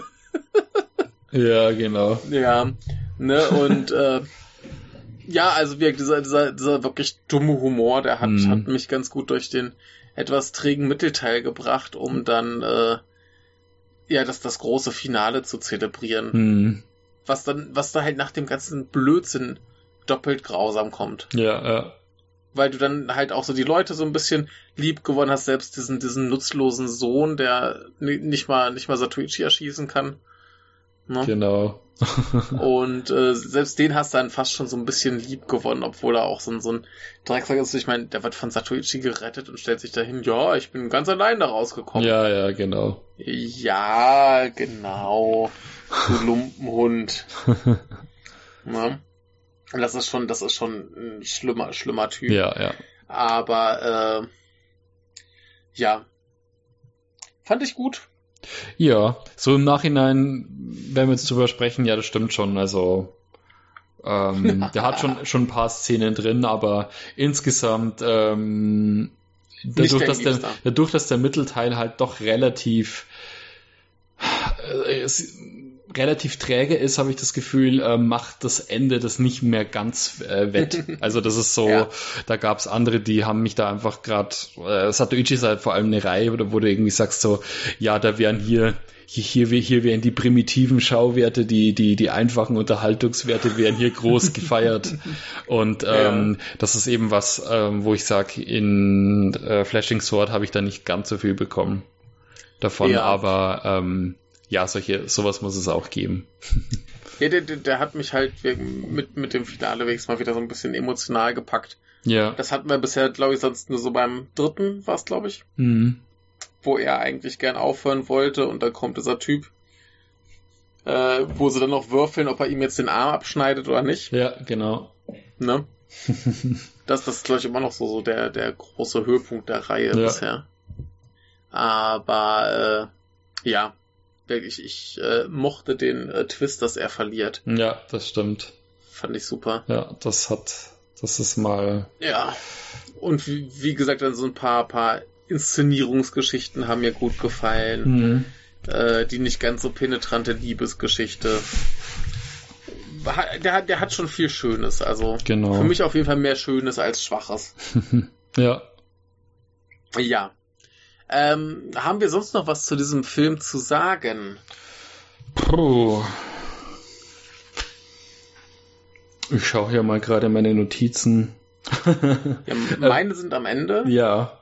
Ähm, äh, lustig fand ich die Szene, als Ichi wieder versucht, es gibt ja immer diese paar Szenen, wo er versucht äh, zu zeigen, was er quasi so an Skills drauf hat. Also einmal haben wir dieses ja. Opening, äh, wo wir das ja. sehen und in der Mitte des Films gibt's noch mal eine Szene, die äh, fand ich auch total amüsant, wo er ähm, da hockt und dann eben äh, zeigen will, wie äh, ja natürlich wie gut er in Anführungsstrichen sehen kann, obwohl er blind ist Und mhm. zwar, äh, als er dann hier die, die, die Pfeife der äh, Maske in den Mund wirft, wo du, wo du dich fragst, ja, so, wo ja, du dich ja, fragst, so, äh, wie, woher wusste er überhaupt, dass an der Stelle eine Maske hängt? Also hat er, hat er jetzt wirklich, hat er jetzt wirklich sowas wie Ultraschallfähigkeiten, dass er genau den Raum ab, abscannen kann, äh, um zu sehen, wo da eine Maske ist, weil äh, mhm. er das halt so zielgenau macht und äh, dann dieser, ich weiß es gar nicht, was, irgend so eine Kabuki-Maske oder so, dann diese Pfeife direkt in den mm. Mund äh, ja. äh, äh, hinschnalzt. Also das war auch total, total super. Ja, ja, ja, ja. ja. Das hatte ich schon wieder ganz vergessen. Ja, genau. genau. Da, da überfällt er ja quasi den, ähm, den bösen Boss und seine Schwester, mhm. ist das, glaube ich, äh, als er den, den, ja, den, den Attentäter quasi retten. Genau. Äh, ja. und, und überhaupt muss man mal sagen, äh, dass in dem Film eigentlich sehr, sehr wenige Szenen mit Satuichi selber vorkommen. Also es gibt ganz viel in diesem Mittelteil, wo er selber gar nicht zu sehen ist, wo du wirklich nur diese ganzen äh, Szenen hast zwischen den einzelnen, äh, zwischen den Clans, wie die da ähm, rumdiskutieren sind. Ja, zumindest haben wir auf jeden Fall relativ viele Szenen halt mit dem, mit dem bösen Clan. Genau die da irgendwie wieder verhandeln und gucken und ja, wie können wir jetzt den anderen das äh, abringen. Ja, das stimmt schon. Genau, also das ist auch relativ ungewöhnlich. Weil normalerweise ist schon äh, Ichi selber immer so meistens, naja, irgendwie mh, hauptsächlich präsent, also man merkt das schon und äh, hier war es jetzt so ja, okay, wo ich dachte, wo, was, was, was, macht, was macht er jetzt eigentlich gerade? ja. Er hackt Holz. Er hackt Holz, ja. Er hackt Holz. Das ist wichtig. Ja, genau. Er muss sich ja nützlich machen, solange er da ist. ja. Ja. Ähm, Genau, was, was hältst du von unserer, äh, von unserem Bond-Girl in dem Film? Bist du glücklich mit ihr? Ähm, ja, gut. Sie ist halt, sie ist halt da, sagen wir es mal so. ja, die, die macht relativ wenig, ne? Ja, genau. Also sie, sie, sie äh, ist halt ein bisschen da, um ihn äh, zu animieren, da zu bleiben. Mhm. Ich glaube, wenn sie nicht wäre, dann hätte er schnell keinen Bock mehr. Genau. Und äh, ja, dann sind alle anderen tot. Und mhm. sie ist übrig. Tja. Ja.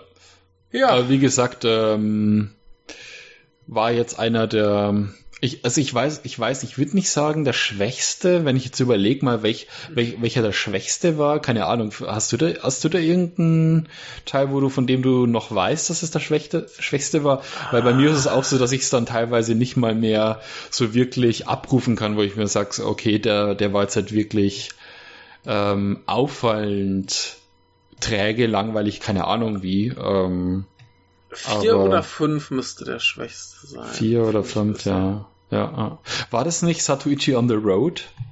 Ich glaube, einer davon war einfach dieser, war der On the Road, der einfach nur dieser, ähm, ich, warte, ich schau gerade mal eben nach. Satuichi 4 oder 5. Der Fugitive war, glaube ich, relativ gut. Das ist der vierte. Und ich glaube, Teil 5 war der Teil, der etwas schwächer war. Ja. Hm. Das war On the Road. On the Road again. ja, ähm, aber mittlerweile fällt es mir auch schwer, eine Rangfolge tatsächlich zu erstellen. Das, das ist ja, ja immer gemacht. Mhm. Aber äh, so langsam wird es schwer. Sie bewegen sich doch im Moment auf einem relativ ähnlichen Niveau. Ja, das ist äh, mit der Zeit einfach recht schwierig, das stimmt. Man kann Aber eher das, noch sagen, welcher ja? dann ein guter ist. Also man sagt so, hier, hier, der, Teil war gut, der, ja. der bleibt besonders im Gedächtnis, aber jetzt wirklich, ähm, ja, wie du schon sagst, also jetzt wirklich hier behaupten zu können, welcher Teil schwächer war oder das wirklich, die wirklich alle komplett äh, zu sortieren, das wird recht schwierig. Ja. Aber ob jetzt Teil 8, äh, Fight, äh, Satoichi Fight, eventuell zu den besseren gehört, hm. erfahren wir nach einer kleinen Pause. Ja, alles klar. So. So. Kämpf, Satoichi, Kämpf. Ja. Ein sehr, sehr passender, unpassender Titel für Teil 8. In ja, dem passt es eigentlich, ja eigentlich immer. Passt eigentlich immer. Ja. Ähm, ja, ich glaube, es ist eher, dass er, ich glaube, es ist eher der, der Kampf um seinen, um seinen Schlaf, den er da hat in dem Teil. ja. Oder der Kampf darum, ähm, dass ihm seine Brustwarze nicht abgerissen wird. Oh, das ist eine schlimme Szene. Ja. äh, dieser Film hatte drei Drehbuchautoren. Mhm was mich ein bisschen überrascht, das sind Seiji Hoshikawa, Tetsuro Yoshida und Masaatsu Matsumuda. Und wenn ich das gerade ja. richtig sehe, haben die alle noch nichts äh, für, äh, für Satoichi geschrieben. Mhm. Dafür aber der äh, Kameramann, äh, Chikashi Makiura, den hatten wir auf jeden Fall schon im ersten. Ja. Mhm. Und im dritten. Ah ja, okay. Und im vierten.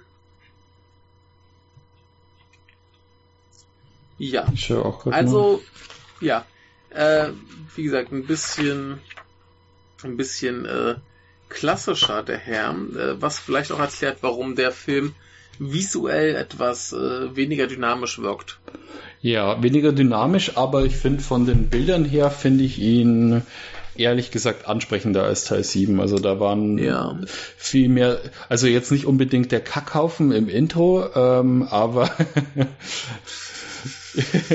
ja, äh, wo, wobei mir, wobei ich äh, noch eine Sache vom siebten vergessen habe, die ja. mir sehr gut gefallen hat. Der ist wahnsinnig bunt wieder. gerade, gerade bei diesen Szenen, wenn er den, den Fluss überqueren möchte, er lässt mm. sich da immer rübertragen. Genau. Diese Typen in ihren roten Klamotten, Und das ist auch übrigens wahnsinnig witzig. Äh, er sitzt ja dann immer bei den Typen auf den Schultern. Ja. Und da gibt es so eine Szene, wie, wie der Typ, der ihn immer rübertragen muss, so äh, zwischen seinen Beinen gerade durchsteckt und so, so komisch nach oben guckt, als wollte er ihm in den Hoden beißen. Ja, genau. ja. Aber das, ähm, ich glaube, das hat mich, ja? das, das war ein bisschen so wie in ähm, ähm, Satuichi on the Road. Das, der war auch, glaube ich, relativ farbintensiv und bunt, weil, mm. soweit ich mich dann noch erinnern kann, mm. ja. Mhm. Genau. Ja. Fand ich da jedenfalls sehr schön. Ähm, bei diesem hier mm. äh, haben wir übrigens äh, wieder Musik von Akira Ifukube. Ja, genau. Wie schon erwähnt, einfach top. Ja. Und genau. ich verlese mal den Text. Aha. A woman is accidentally killed when pursuers attack a palanquin they think is carrying Itchy, and Itchy is saddled with both a young woman's newborn baby and an unreformed pickpocket, gespielt von Hizuru Takachiho. Uh, he meets along the way very reluctantly becoming the head of a temporary, transient family. Director Kenji Misumi, back in the Satoichi saddle, per usual accentuates slow and realistic character development over any sudden epiphanies or abrupt character changes that could overload a story like this with corn and capsize it. His mm. approach is simple, straightforward, poetic, and devoid of any excess sentiment. Shintaro Katsu's Chaplinesque ability to milk laughter as well as tears from the audience was becoming clearer with each successive entry, and it is uh, and it is in pronounced evidence here. And Taka Takachiho is particularly good as a character who has long suppressed her maternal instincts just to survive but gradually warms to Ichi and the child in their travels together. Takachiho was mainly under contract to Shochiku uh, Studios, appearing in Yoshishige Yoshida's debut picture, The Taiyozoku Sun Tribe, äh, Yakuza Saga Good for Nothing, Yoshitaro Nomura's 1961 adaptation of Seicho Matsumoto's mystery classic Zero Focus, and Masahiro Shinoda's rebellious Youth in Fury. She also appears in Toei Studios' big budget Ninja Picture Castle of Owls, the original version from 1963, directed by Eiichi Kudo. Mhm. So. So viel zu dem, zu dem Text. genau. ähm, wir haben äh, Schauspieler, haben wir Schauspieler relevante. Ja eigentlich nicht so viel. Es ist, es ist halt so die, die meiste Zeit, ich weiß, du tust dir da meistens noch ein bisschen einfacher oder du kannst da die Schauspieler noch ein bisschen besser zuordnen, aber ich denke wahrscheinlich der Großteil, um, Großteil sind das alles ähm, viel, also Schauspieler, die man hier wahrscheinlich nicht kennt. Ja, wir hm. haben hier nochmal ein, äh, das ist Nobu Kaneko. Der spielt hier äh, Unoske, wobei ich jetzt gerade schon wieder gar nicht weiß, welcher Unoske war. Ähm, den haben wir aber auch schon gesehen in äh, Ikidu. Ah, ja. Und der war in der Serie Shogun. Okay. Ja. Hm. Und ähm, die gute Frau, mal gucken, äh, die Hisuru Takachiho, hat die hier noch irgendwo was gemacht? Was mir spontan auffällt, eigentlich nicht. Was ich. Also die hat viel gemacht und ich äh, würde auch gerne noch mal was von sehen, weil die äh, doch ziemlich toll war in dem Film. Ja. Aber wüsste ich jetzt nicht, was das alles hier ist. Aber sie hat äh, 71 aufgehört zu Schauspielern. Das ist sehr schade. Oh, okay. Hm. Hat nur 20 Jahre geschauspielert. Mhm. Aber lebt noch. Jahrgang 32. Die ist schon gewaltig alt. Ja, ja. ja, aber äh, wir, ansonsten ist es hier mit den äh, mit der Besetzung ein bisschen dünn. Wir haben hier noch so Rollen wie One of the Chasers auf Satoichi und Babysitting Prostitute. Also da sind wir schon in so belanglosen Figuren, die so irgendwie für eine Szene mal auftauchen oder so. Ja. Da brauchen wir, glaube ich, nicht weiter drüber reden. ja. Ja. So. Genau. Ja, was haben wir denn hier? Wir haben ein sehr unspektakuläres Intro im Vergleich zum letzten. Wir haben ja. Satuichi, der mit seinen zerschlissenen Sandalen eine Straße langläuft, wo ich gleich so das Gefühl hatte, okay, der ist jetzt immer noch zerschlissen vom letzten Film. Das, das hatte tatsächlich mal so ein Gefühl von, ah, hier könnte es eventuell tatsächlich weitergehen. Es wird aber nichts aufgegriffen, was irgendwie im letzten passiert ist. Genau, ja. Aber man, man kann sich zumindest denken, okay, der ist jetzt nach diesem Massaker, das er angerichtet hat, gelaufen und gelaufen und gelaufen. Und äh, weicht jetzt nur noch irgendwelchen Scheißhaufen aus. Was ich total ähm, super fand. Ähm, ja, ja, da geht's dann gleich mal der, weiter mit diesem Comic Relief Ding, das er schon davor hatte. Also das war ja, ähm, in den älteren Teilen war das auch schon präsent, aber gerade bei Teil 7 und in dem Teil jetzt hier, also da musste ich schon öfters lachen, weil da waren echt total mhm. witzige Momente dabei. Das, das, das Ding ist halt, der, der fängt erstmal wieder total lustig an. Ja. Und wir wissen dann schon, da ist diese Truppe, die ist hinter ihm her. Mhm. Ne? Und die irgendwie schafft das immer, ihnen zu entkommen. Und irgendwann ist dann halt dieses Ding, dass diese zwei Typen mit diesem ja, was ist es, eine Sänfte oder irgendwie sowas, genau. wo, wo sie ihn dann halt, halt so quasi tragen. Ja. Aber er ist halt verdeckt von so einem kleinen Überbau. Mhm. Und dann tragen sie ihn halt, weil sie ihm ein super Angebot machen, dass er dann irgendwann nicht mehr ablehnen kann. und irgendwann ist da halt am Straßenrand diese Mutter mit dem Baby und sie hat einen Krampf im Bein. Ja. Ganz schlimm. Und da sagt er, Leute, haltet an, lasst sie hinein, lasst sie hinvorziehen. Und dann siehst du schon, die, die Verfolger haben gesehen, wie er da einsteigt, sie wollen ihm den Weg abschneiden. Und weil wir gerade noch in diesem Comedy-Modus sind, denkst du erstmal, okay, die machen das Ding auf, sehen die Frau, haha, Witz. Aber nein, was machen die? Die nehmen ihre Schwerter und rammen die da einfach rein, ohne zu gucken, mhm, wer da mhm, drin das ist. War, das fand ich auch ziemlich das, heftig. Das ist so hart. Ja, ja.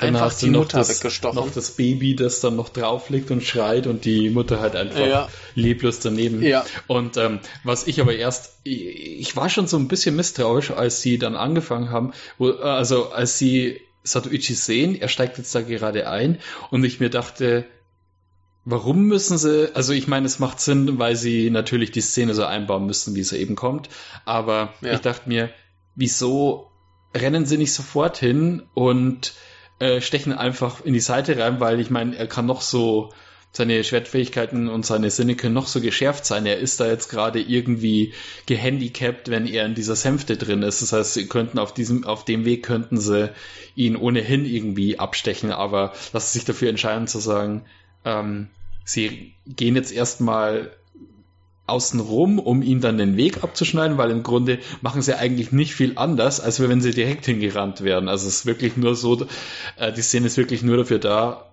um eben diesen Effekt zu haben, dass in der Zwischenzeit eben dieser Wechsel passieren kann.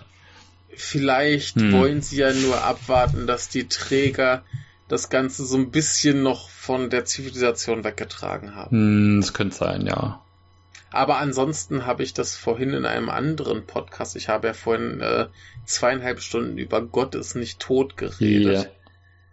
Yeah. Ähm, was ich da auch schon erklärt habe, ist, ähm, manchmal muss man einfach die Prämisse schlucken, wie sie ist. Ja, ja, das sind ja nur so, das Dann, ist ja nur so ein, da ja. kichert man halt so ein bisschen in sich rein, so, ja, okay, jetzt für, irgendwie, irgendwie lustig, aber äh, mm. jetzt nicht, äh, weil man das im Film irgendwie ankreidet. Im Gegenteil, das ist so, ja. meistens finde ich sowas ja sogar noch sympathischer und besser, wenn sie, wenn man sowas mhm. einbaut, ähm, weil es eben auffällt, weil es eben, weil, weil es, weil es eben auch nicht so sklavisch realistisch sein will. Oder, oder, ja, oder, andere, oder sklavisch. Andere Leute ähm, schon wieder beschweren. Genau, ja. No, aber das stimmt, ja. Schlimme Leute. Ja. Oder sagen wir es mal so, ja. sklavisch, ähm, sklavisch glaubhaft äh, sein muss. Mhm. Ähm, ja. Äh, und, und opfert dafür den Unterhaltungswert. Ja. Ja. Das äh, stimmt. Auf jeden Fall ein super harter Einstieg in den Film. Ja. Ein bisschen wie, wie, wie der, der siebte Film in fünf Minuten gestaucht. Du kriegst den ganzen Comedy-Scheiß und dann kriegst du so richtig auf die Schnauze. Mm, ja, ja. Fand ich richtig schlimm und richtig gut. Mhm. Und äh, ja, wie wir es im Text schon hatten, Satoichi muss natürlich das äh, Kind erstmal an sich nehmen. Ähm, die Frau hat irgendwie Papiere dabei. Die Geschichte ist irgendwie, ihr Mann hat sie irgendwo zurückgelassen, weil er sich Geld geliehen hatte. Und sie und, ging los, um Geld zu verdienen und äh, nee, sie, sie ist da geblieben, um die Schuld abzuarbeiten. Ja wo man sich dann schon denken müsste, okay, warum ist der Mann nicht zurückgekommen und hat sie da geholt? Ja. Schon verdächtig. Mhm. Ähm, genau, und sie hat jetzt anscheinend diese Schuld abbezahlt und ist jetzt mit dem Kind auf dem Weg nach Hause gewesen. Mhm. Und sie hatten noch irgendwie so einen äh, Passierschein oder was? Genau. Ja. Dass sie äh, wussten, wo sie, wo sie herkommt. Genau. Und nun beschließt er also, dass er dieses Kind dahin bringt, dass das Kind da wenigstens zum Vater kommt. Ja. Und währenddessen haben wir die ganze Zeit diese Verfolgerbande. Die fangen ihn auch irgendwann nochmal ab und er sagt so, ey Leute, passt mal auf, ihr habt jetzt hier schon die Mutter umgebracht, ich habe jetzt hier das Kind an der Backe. Ich gehe jetzt mit dem Kind dahin, liefer das ab, könnt ihr nicht warten, bis das erledigt ist. Genau. Und die machen direkt klar, die geben einen Scheiß auf das Kind. Das war. Im Zweifelsfall bringen sie das auch noch um. Das war auch heftig. Das war, ähm, ja genau, als sie das dann gesagt haben und die dachten uns, mhm. es war aber erst nach der Szene, nachdem es äh, dann nochmal eskaliert ist, da haben sie es dann nochmal gesagt, mhm. aber davor fragst du dich so, ja okay, jetzt, äh, das wäre wär, wär trotzdem so ein Ding, das in, in, in so Filmen eben passiert, ist, dass die dann mhm. sagen, ja gut, ähm, weil sie ja in gewisser Weise trotzdem irgendwie so ein versuchen wollen, so einen Ehrenkodex einzuhalten und ja, mhm. fürs Kind, ja klar, mach sie das und danach zeigen wir es dir aber, wo der Hammer hängt und dann, äh, ja. dann, dann knöpfen wir uns dir vor und nee, es eskaliert halt sofort und ähm, du ja. denkst dir halt so, was für eiskalte Hunde, also ja. Ja, aber das, das, das ist ja für die, für die Dramaturgie, die jetzt dieser Film aufbauen möchte, ist das ja wichtig. Ne? Du hast genau. einerseits Satoichi mit dem Handicap des Kindes, mhm. das er erst beschützen muss. Und gleichzeitig hast du diese Gangster, die sagen, ey, es ist uns wurscht, ob du ein Kind dabei hast oder alleine bist, wir kommen und holen dich. Ja, ja. Und das ist äh, ziemlich cool und ziemlich clever und dafür äh, verbringen wir ziemlich viel Zeit mit anderen Dingen, als dass er vor seinen Verfolgern flüchtet. Mhm, ja. Zum Beispiel, dass er dann eben irgendwann diese Frau findet. Mhm, genau. Ähm, und bevor wir jetzt mit der Geschichte weitermachen, haben wir noch ein bisschen was Stilistisches, irgendwas abzuarbeiten. Wir haben schon gesagt, es ist insgesamt ein bisschen weniger dynamisch. Mhm. Äh, gibt dafür ein paar ganz, ganz fantastische Einstellungen. Zum Beispiel gibt es eine Einstellung, ich weiß gar nicht, was mir das genau sagen möchte, aber wir sehen eine Frau, die auf einer Brücke steht und das gefilmt von unter einer anderen Brücke. Ja, das fand ich auch total. Was total super aussieht. Es sah, sah total äh, interessant aus und ich dachte mir so, ja. was wird das jetzt? Und ähm, du kriegst es, mhm. also die Kamera hält da relativ lange drauf. Äh, das mhm. wechselt noch ein paar Mal, so die Einstellungen. Und du denkst dir ja. so, was passiert jetzt halt hier gerade? Und du merkst einfach, wie er nur geduldig dasteht und versucht, diesen mhm. Text auswendig zu lernen, den sie da gerade singt, mhm. damit er ein Kinderlied parat hat, um ihn zu beruhigen. Ach, stimmt ja, sie, sie singt das Lied und er lernt den genau so rum. Genau, also er. Ich wusste schon gar nicht mehr, worum es da geht. Ich habe mir nur aufgeschrieben, die Frau auf dieser Brücke und das sieht so geil ja, aus. Ja, ja, genau. Ja. Ja. Ja, stimmt, er lernt das Kinderlied. Es ist, tot, es ist erstmal eine total verwirrende Szene, weil es ist, wie du schon sagst, also ja. du, äh, die Kamera hält da relativ lange drauf und du denkst dir, was passiert da hier jetzt, was passiert hier gerade? Äh, sie ja, ist ja nicht die Mutter, aus. hat irgendwie so was ja. total Lyrisches gerade, irgendwie so total mm. so andächtig. Ähm, mm. wie die ganze Szene aufgenommen ist, vor allem weil sie ja irgendwie auf dieser, das ist ja fast die, die, also die Brücke ist total schmal und sie balanciert mhm. da so drauf und du denkst ja so, äh, sieht aus, als wenn sie jetzt gleich jeden Moment von dieser Brücke fällt. Ja. Und ähm, genau, und ist es dann, ist es eigentlich nur dafür da, dass er dann dieses Kinderlied aufschnappt, um, um ja. irgendwie eine, eine, Be eine Beruhigungsmöglichkeit in der Hinterhand zu haben, weil er sich ja jetzt hier ja. auf die Reise begibt. Da gibt es sowieso ohnehin noch so ein paar tolle Szenen, also so, so wie diese Montage dann später, wo er, wo man dann sieht, wie lang sie schon unterwegs sind, weil man, mhm. man sieht nur diese Stofffetzen, wie sie auf den Boden fallen, weil er die ganze ja. Zeit die Windeln wechseln muss und ähm, der, der Idiot, der schmeißt einfach die Windeln weg und muss dann neue klauen. genau. Aber da, da, da, kommen wir später zu, wenn wir ja. mehr auf den Inhalt eingehen. Ähm, was ich stilistisch noch geil fand, war eine Gesprächsszene mhm. mit zwei, zwei Gangstern und du hast vorne im Bild die beiden Gangster, im Hintergrund die Bande sitzen. Ja. Und es ist halt eigentlich so das Normale, wir haben die zwei, die reden, aber erstens hast du halt wieder so schön auftrapiert die im Hintergrund. Und die beiden vorne, du kannst eigentlich bei beiden das Gesicht nicht richtig sehen. Ja. Der links, der hat so Richtung Leute das Gesicht so halb weggedreht. Mhm. Und der andere hat auf der Seite, die wir sehen, Schatten und ist nur von der anderen Seite beleuchtet.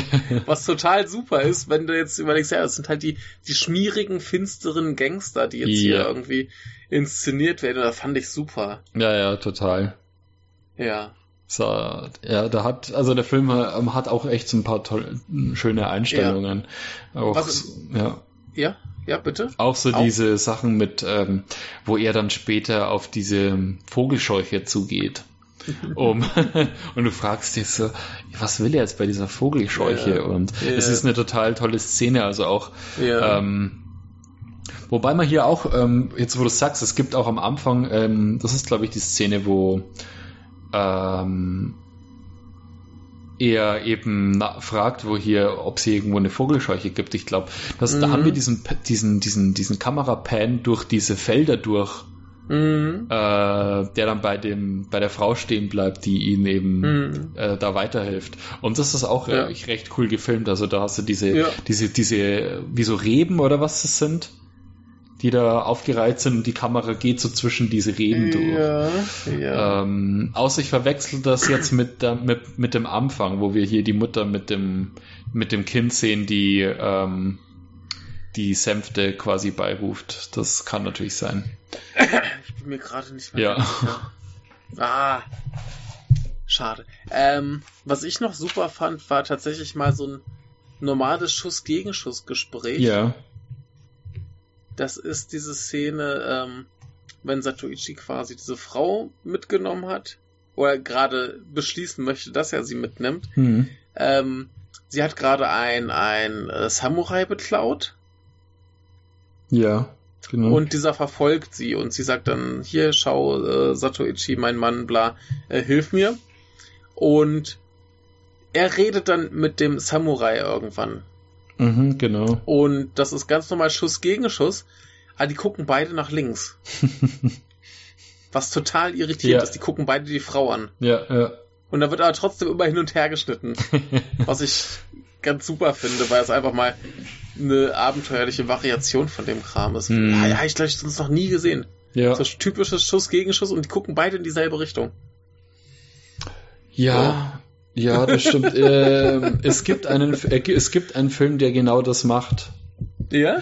Ähm, ist allerdings auch ein Experimentalfilm, also das ist ein von diesem äh, Regieduo von äh, ähm, ich weiß nicht mehr genau, wie die beiden heißen, aber die haben ja diese diese Cello Hommagefilme gedreht. Die haben diesen äh, Der Tod weint rote Tränen oder wie der heißt okay. und ähm, diesen Amer äh, das ist, ah. der so ein Zusammenschnitt ist aus ähm, Kurzgeschichten, die alle so eine, die alle so ans äh, 70er Kino aus Italien angelehnt sind. Und der hat, mhm. der hat mit Absicht so Stilbrüche drin, also wo du so Schuss gegen Schuss hast ah. und äh, die Personen, äh, also die Person, mit der gesprochen wird, ist quasi zweimal auf der linken Seite.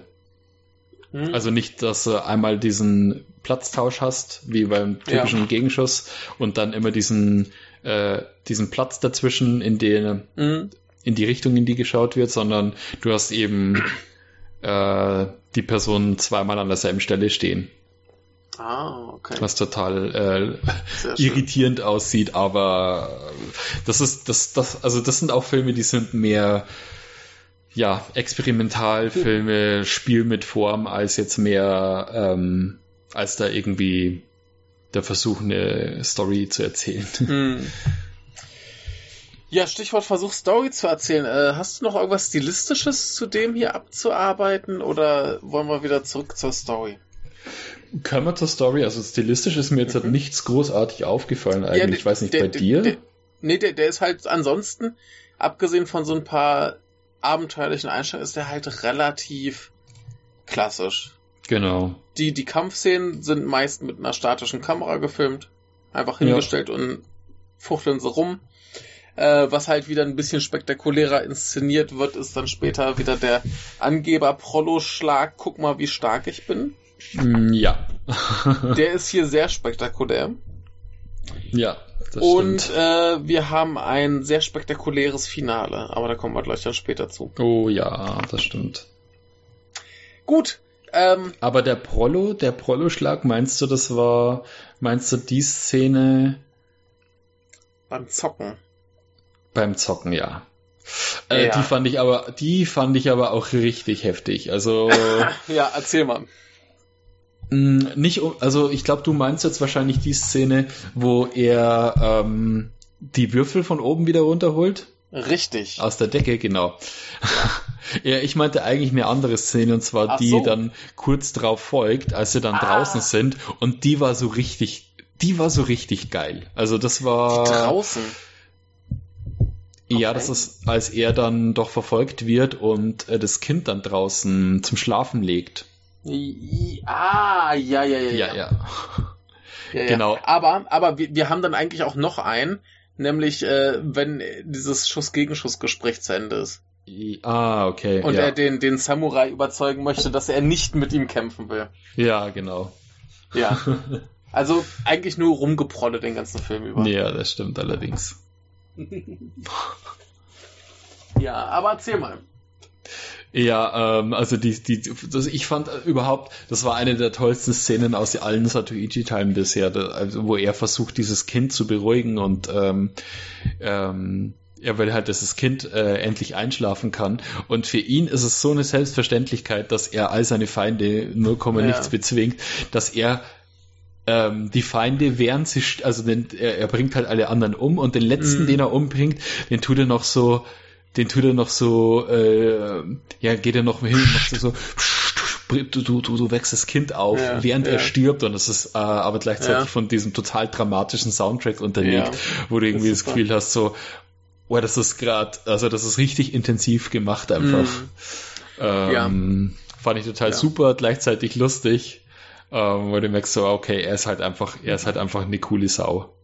Ja, er, er hat halt Prioritäten. Ne? Genau. Kind muss schlafen, da kannst du ja. nicht einfach hier kämpfen wollen. Ähm, genau, aber, aber der, der Angeberschlag, das ist ja im Prinzip eine Kampfszene. Also der klassische Angeberschlag äh, haben wir zwei. Mhm. Einmal bei dieser Szene, wenn er mit diesem Samurai spricht, dem die Brieftasche von der Dame geklaut wurde. Mhm. Und äh, Satoichi gibt sie ihm zurück und der sagt dann so, ey, ich muss euch jetzt aber hier umbringen. Ja. Und Satoichi fragt ihn so, hast du mal ein Blatt Papier? Ja, genau. Und genau. er zieht ein Blatt Papier aus seinem aus seinen Klamotten raus, hält das so hin und Satoichi hackt das halt in drei Teile und sagt so, ja, da kannst du ja dann hier für jeden was Nettes schreiben für einen Tempel so ungefähr. Und der werte Herr zieht yeah. sich fleißig, ähm, geflissentlich zurück. Aber ganz große Prollo-Szene ist beim Zocken. Satoichi ist beim Würfelspielen. Genau. Da gab's übrigens, glaube ich, auch im Teil davor eine geile Würfelszene, wo, oder war das im ersten? Nee, das war vielleicht im mm, ersten. Das weiß ich gar nicht mehr jetzt auswendig. Also nee, ich, glaub, ich, ich, ich glaube, es ist im ersten, wo, mhm. wo er äh, ständig äh, die Würfel neben den Würfelbecher fallen lässt. Genau. Und die dann darauf wetten. Ja, das ist gleich im ersten. Äh, genau. hier, hier ist es aber so, er geht zum Würfeln und er gewinnt ein bisschen zu häufig. Die äh, Herren des Hauses sind schon etwas ungehalten. Hm. Und dann kommt irgendwann der Chef und sagt so, ja, hier, jetzt du und ich äh, Einzelrunde. Mhm. Und Satoichi sagt zu allen anderen Anwesenden so, ihr könnt jetzt auch gern auf dasselbe setzen wie ich. Ja. okay. Was machen sie auch alle? Mhm. Und der äh, Würfelmensch, der die Würfel würfelt, der schmeißt quasi zwei Würfel nach oben, dass die weg sind. Mhm. Und holt zwei andere raus, die auf jeden Fall das Ergebnis bringen, dass äh, das Satoichi, gewünschte vom Chef. genau, dass Satoichi verlieren lässt. Mhm. Und äh, natürlich holt er mit einem gezielten Schlag nicht nur die Würfel von oben, er zerteilt sie, glaube ich, auch noch. Und äh, bittet dann darum, dass doch bitte wieder die anderen Würfel benutzt werden. ja, ja, ganz grandios. ja. Hatte ich sehr, sehr viel Spaß dran. Ja, ja. ja. aber ähm, handlungstechnisch, ja, vor allem, ja. ja. Ähm, ja, vor allem, weil du halt einfach, ich weiß ich nicht, dieses, du fragst dich halt, im letzten Teil gab es, glaube ich, keine, äh, da gab es keine Spielszene, weil das ist ja mittlerweile auch schon so wie ja. in einem James Bond-Film, kann man sagen, ja. wo du diese gewissen Tropen halt abarbeiten musst. Natürlich. Ähm, ist diese, ist halt einfach die Spielszene, die, wo er dann wieder irgendeinen tollen Trick präsentieren kann. Mhm. Ist ja. wichtig, ist wichtig. Ähm, genau. Aber nochmal richtig auf die Handlung zurück. Satoichi hat das Kind, er geht los, ihm begegnet öfter diese Frau. Einerseits zum Beispiel, weil er ja auf dem Weg die ganzen Windeln einfach wegwirft, mhm. anstatt sie zu waschen, was er dann später irgendwann rauskriegt. Mhm. Äh, wirft er sie alle weg und braucht dementsprechend neue, was wir aber noch gar nicht so richtig begriffen haben. So, er steht dann einfach irgendwann an so einem Feld und genau. Die gute Frau, die uns äh, dann immer wieder begegnen wird, taucht auf und er fragt so, gute Frau, ist hier vielleicht eine Vogelscheuche? und sie äh, schiebt ihn irgendwie drei Meter weiter und sagt, jetzt geradeaus und dann bist du da. Dann kriegen mhm. wir erstmal mit, dass er jetzt der Vogelscheuche erstmal die Klamotten klaut, um Windeln draus zu machen. Irgendwann klaut er, glaube ich, noch von einem Tempel oder so diese, diese Flaggen, die draußen stehen. Und genau. freut sich, dass er ganz viele Windeln hat und beim Windelwechseln wird halt auch wieder überfallen. ja. Ganz absurd. Also der wird immer in den unpassendsten Momenten überfallen. Ja. Und es und bleibt eigentlich keine Möglichkeit, irgendwie mal durchatmen zu können. Genau. Durch Kind und ähm, ja. ja. Und dazu sind ihm alle anderen auch noch auf den Fersen. Genau, und um mal durchatmen zu können, auch eine ganz tolle Szene, geht er zu einer Prostituierten und ja. die fragt dann so, hier, was ist denn los mit Kind und so? Und er sagt dann, ja, naja, das Kind ist dein Kunde, kümmert dich mal die Nacht um den, ich muss schlafen. Ja. Und da merkst du schon, dass er schon so richtig äh, in seine Vaterrolle gewachsen ja, ist, genau. weil er einfach nicht schlafen kann, ohne sich alles um alles zehnmal zu kümmern. Und ähm, was dann hier ganz lustig ist, was da relativ schnell klar wird, ist, dass die Frauenfiguren in diesem Film für so die traditionelle Frauenarbeit komplett ungeeignet sind. Hm, das ja. heißt, diese Prostituierte, die schläft dann einfach ein und Satoichi muss sich doch wieder um das äh, Kind kümmern und später, wenn sich dann nach dieser Szene mit dem Samurai die Frau da auch anschließt, so, na, sie hat ja dem Samurai die Brieftasche geklaut, Satoichi gibt sie ihm zurück und äh, ja, weil er Angst hat, dass sie ihm auch noch die Brieftasche klaut, bietet er ihr quasi einen Job an als Babysitter. So mhm. ungefähr.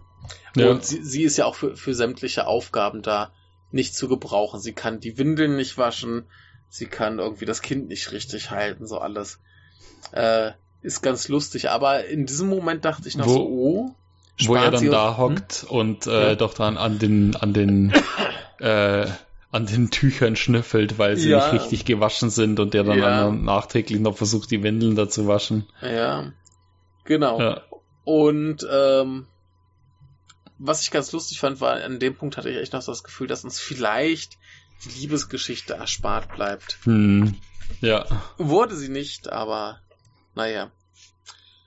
Aber ja, so, so geht's im Prinzip weiter. Es gibt noch einen sehr drolligen Kampf zwischendurch. Ähm, die gute Frau ist beleidigt, weil Satoichi ihr halt mal sagt, du machst das falsch, du machst das falsch, du machst das falsch und dann möchte sie eigentlich schon gehen.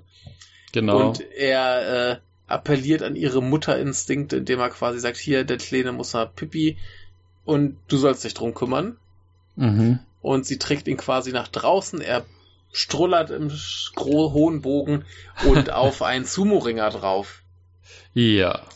Und äh, äh, apropos, ja. apropos Strulle-Szene, da gibt's auch noch, da gibt's ja am Anfang gab's noch eine, also das, da, da musste ich echt lachen. Wo die Windelwechselszene, ja. wo er dann mit dem Gesicht hingeht und es ist so, dass wir das, äh, wir sehen halt das Kind nicht, wir sehen das Kind nur im Off und wir sehen nur Satoichis Gesicht, wie es eben, wie, wie es näher kommt und er so, ja, oh, äh, wie so, ja, fein, äh, schön, jetzt fühlst du dich gleich besser, wenn du hier die Windel mhm. gewechselt bekommst und du siehst nur, wie aus dem Off äh, einfach total schnell und intensiv so ein Pissstrahl in sein Gesicht ja. kam. Und se seine Reaktion, ah, ist ein Junge. ja, ja, genau. ja. So, nur so, so, Super. oh, äh, ah ja, okay, ist ein Junge, schön. Ja, ja. genau, aber äh, bei diesem Kampf mit den, mit den beiden Sumo-Ringern, die dann halt sauer sind, weil sie halt mhm. vollgepinkelt wurden, äh, fand ich ganz schön, dass er da eigentlich gar keine Chance hat. Ja. Er versucht noch mit denen zu reden und die langen einfach zu. Die hauen ihm da voll einen auf den Kopf.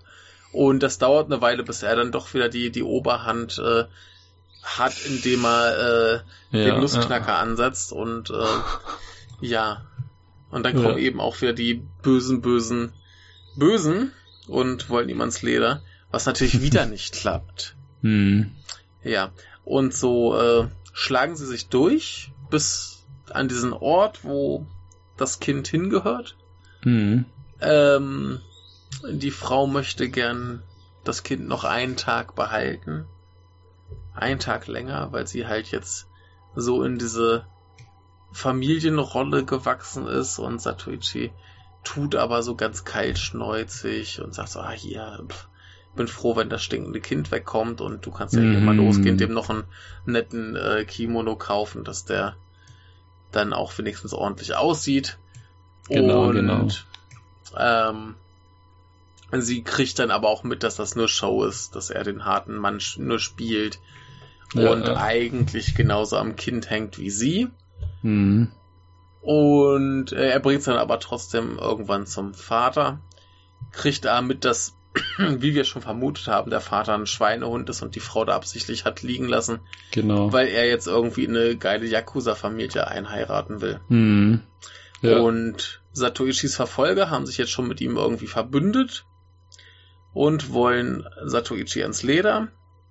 Und er geht noch in den Tempel, wo ihm dann der Mönch sagt, ey, wenn du das Kind wirklich gern hast, dann lässt du das gefälligst hier und nimmst das nicht mit auf deine komische Tour.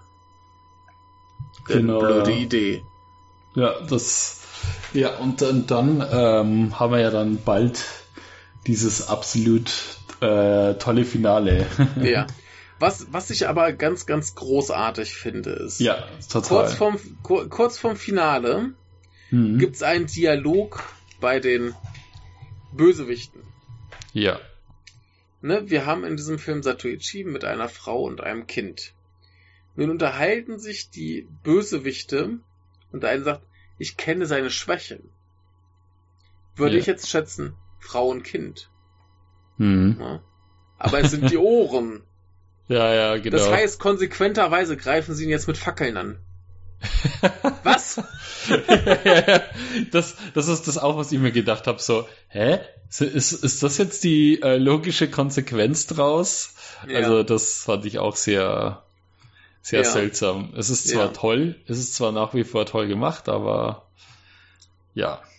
Es ist sehr, sehr merkwürdig. Aber dieser Kampf mit den Fackeln, wenn er da wirklich brennt. Mhm, und, und, zwar wirklich äh, brennt, also den haben sie halt da wirklich angezündet dafür. Ja, das sieht äh, sehr spektakulär aus. Ja. Finde ich gut. Ja, das ist äh, äh eine der, der schicksten äh, Kampfszenen bisher in der Serie. Ja, vor allem ist das ja wieder doch mal so ein Moment, wo du dir denkst, ja, eventuell könnte ihm jetzt hier wirklich Gefahr drohen. Mm, genau. Ja. Also letztendlich schafft das halt natürlich. Ja. Ne? Und äh, wir halt, haben mal wieder so halt. eine Szene, wo ähm, sein Feind, in diesem Fall der Vater des Kindes, äh, um Gnade winselt. Ja. Und äh, ihm sonst so was verspricht. und er sich umdreht, das Schwert wegsteckt. Und der andere müsste jetzt einfach nur weggehen. Und was ich aber super finde, ist, da kommt ein anderer Typ von diesen Gangstern, reicht ihm ein Schwert, womit er Satoichi angreift und umgebracht wird. Ja. Und der Typ, der ihm das Schwert gereicht hat, ist aber weg. Nach dem Motto, hier, nimm mein Schwert, ich hau ab. Ja, genau. Finde ich gut. ähm, ja. Und äh, ein Element haben wir bei diesem ganzen Film vergessen. Es gibt äh, drei Szenen mit pilgernden Blinden. Genau, ja. Einmal äh, ganz zu ja. Anfang. Da ist ja auch das Ding, dass ähm, äh, ich und, und, und ich, ich bin mir nicht sicher, ob ich da irgendwie falsch informiert war, weil wir hatten ja schon mal darüber gesprochen, dass es ähm, was Satuichi bedeutet. Ja der Name. Und es war mir irgendwie so, dass war es nicht so, dass jeder aus dieser Blindengilde damals äh, den Namen Ichi trug? Oder war das so, dass die ihn, weil, ähm, ihm einfach nur geholfen haben und sich für ähm, äh, für ihn, also nicht für ihn direkt ausgegeben haben, sondern behauptet haben, dass sie quasi alle Ichi heißen. Weil das ja. war doch, soweit ich weiß, so ein Ding, dass das in dieser Blindengilde ähm, automatisch so ist, dass du immer dieses Ichi hinten trägst im Namen. Oh. Oder vertue ich mich da jetzt? Also ich weiß noch damals, äh, als ich eben nach der Namensbedeutung geschaut habe, dass das äh, irgendwie, ne, irgendwie ein Ding war. Oh, da fragst du mich jetzt zu viel. Weil so wie sie es im Film darstellen, war es ja so, dass sie das einfach nur erfunden hatten, damit sie ihnen so eben aus der Patsche helfen. Auf jeden Fall. So genau. wirkt es auf jeden genau, Fall. Genau, ähm, ja, also ne, da, da ist das Ding, die, die Verfolger kommen, mhm. fragen, ist hier einer, der Ichi heißt? Und dann melden sich natürlich so nach und nach alle und sagen, ja, ich bin Ichi sowieso, ich bin Ichi sowieso, Ichi ja, sowieso. Äh. Und äh, die geben auf und dann kommt halt Satoichi um die Ecke gekrochen und äh, die sind alle so, hey, wir Blinden müssen uns ja gegenseitig helfen und gerne doch. Und äh, bist ein super Typ. Mhm. Das zweite Mal treffen sie sich vor diesem Kampf mit den Sumo-Ringern. Mhm. In dieser Gasthof oder was das ist. Wo äh, Satoichi äh, mit, der, mit seiner Familie quasi übernachtet. Und er gehört schon nicht mehr dazu weil er jetzt quasi eine Familie hat. Ja. Und am Ende hat er natürlich keine Familie. Das lässt sich halt hier nicht bewerkstelligen. Ja. Ähm, und sie begegnen ihm wieder und er bleibt nur traurig und ruhig am Straßenrand stehen, weil er sich selbst da anscheinend nicht mehr zugehörig fühlt. Mhm. Ähm, ja, genau. Genau, und äh, das, das, das Tragische an dem Film ist halt, dass wir die ganze Zeit so dieses Familiending als Option tatsächlich da haben. Ja. Und das ist, das ist ja auch eine Weile schön, ne? Also die Frau ist ja prinzipiell auch ganz nett. Mhm. Gerade wenn sie dann irgendwann begreift, dass sie nicht mehr klauen sollte und sie dann zu ihm sagt, so, oh, jetzt hau mal hier ganz fest auf meine Patschehand. Und er holt so richtig aus und stoppt kurz ab und macht dann so Patsch. Ja, genau. Und das ist schon alles sehr, sehr niedlich und die würden, glaube ich, schon ganz gut zusammen äh, passen. Aber es hm. geht natürlich nicht. In diesem Film ist es unmöglich, dass der Held äh, seine Liebe bekommt und das passt ja auch wieder in dieses Konstrukt der äh, Vergänglichkeit. Das Schöne geht irgendwann vorbei und äh, wir haben vielleicht noch die Erinnerung dran. Hm. Ja, ist ja ein ganz großes Ding in einer, in einer japanischen Kultur überall. Und äh, hm. ne, Kirschblüten. Ja, genau. Ja. Und äh, ja, ist halt eine Option für einen Moment. Ja. Und man wünscht sich irgendwie so ein bisschen, dass es, dass es einfach macht. Mhm. So, wir wissen, da kommen noch zu viele Filme, als dass er es machen könnte. Aber ja, mach doch einfach. Du Lump. ja. ja, gut, aber es ist halt auch so, er, er gilt halt auch als so eine tragische Figur, der immer dazu verdammt ist, äh, so nie rastend äh, von einem Ding zum nächsten zu wandern, eben diese, ja, dieses, typisch, dieses typische Pilgerding halt einfach. Also, ja, da, da, genau. da ist halt auch so, so ein bisschen der, der, der Westernheld. Genau, ja. Er muss einfach immer noch weiter. Äh, hier war es doch dann auch irgendwie so, so ganz tragisch zum Schluss, dass sie, glaube ich, wieder auf so einer Straße lief und er irgendwie so ein bisschen weiter abseits von ihr. Ja, genau. Ja. Ganz, ganz traurig, zumal ich sie wahnsinnig sympathisch fand. Die hatte auch so ein lustig markantes Gesicht. ja, ja, das stimmt. Ich kann es gerade gar nicht festmachen, aber irgendwas an dem Gesicht war sehr äh, markant. Hm, ja. Und ähm, ja, ich, ich hatte ein bisschen, bisschen äh, Befürchtung bei dem Film, denn wenn du normalerweise hörst, da ist jetzt was mit einem, du hast jetzt irgendwie Actionfilme und dann kommt da so ein Baby rein. Uh, Normalerweise ja, ich, heißt das nichts Gutes. Ja, ja, ich fand's halt eigentlich ganz nett, weil dafür bietet sich die Reihe eben irgendwie an, dass du mal sowas äh, als Abwechslung einbaust, dass mhm. eben alles, was du bisher immer in den Film hattest, dass es so ein bisschen abge also ausgetauscht wird mit sowas dann. Dass halt ja, dann, natürlich. natürlich. Ähm, naja, den Kampf, den du normalerweise hast, also wo du halt wirklich die Action in der Szene hast, äh, also im Film hast, wird halt einfach unterbrochen dadurch, dass er die ganze Zeit mit dem äh, Kind zu tun hat. Ähm, mhm. Klar wird er zwar auch attackiert, aber dadurch, dass halt mehr Szenen die äh, Zeit einnehmen, in, äh, also in der äh, der Film potenziell Action-Szenen zeigen könnte, äh, hast du halt automatisch weniger. Klar machen die ja. Bösewichten, äh, machen halt die Verfolger jetzt halt nicht halt davor, ihn äh, trotzdem zu attackieren, was ja was ziemlich kalt wirkt, finde ich. Also ich finde es wirkt, ja. äh, dadurch wirken die Verfolger noch kälter, weil du hast, hast halt wirklich ja. mehrere Male im Film hast du so Figuren, die halt wirklich sagen, mir scheißegal, was, äh, dass du hier ein Kind hast, ich, äh, ich bringe mm. dich einfach um. Was mm. ja irgendwie realistisch ist, wahrscheinlich, weil die Leute da tatsächlich ich meine, es sind Mörder und die in den meisten ja. Fällen machen die keinen Halt für sowas. Wen interessiert ein Kleinkind? Genau. Ja, aber äh, was, was ich vorhin mit meinen äh, Sorgen meinte, war, wenn du jetzt zum Beispiel nach Hollywood guckst, mhm. du hast irgendwas etabliertes, ein Schauspieler, eine Reihe, was auch immer. Und ja. dann wird da plötzlich zum Aufpeppen Kind eingeführt. ja. In genau. der Regel folgt die Katastrophe. ja, ja. Hier nicht. Ja, das stimmt. Das war, das war eine nette Abwechslung. Ja, und ähm, fand ich ganz gut. Wir haben hier halt, ich glaube, nicht mal weniger Action als im letzten. Mhm. Ne, also die, die Kampfszenen sind gefühlt alle sehr, sehr kurz. Aber dafür kommen immer mal wieder relativ regelmäßig welche. Ähm, wir haben schon den Fokus auf äh, die Figurenentwicklung, was mhm. aber auch da ganz gut mit reinspielt, dass hier eben immer die Action-Szenen an die Figurenentwicklung geknüpft sind, ja. weil wir quasi immer Satoichi haben, der dann das Kind irgendwie noch betüdelt. Ja.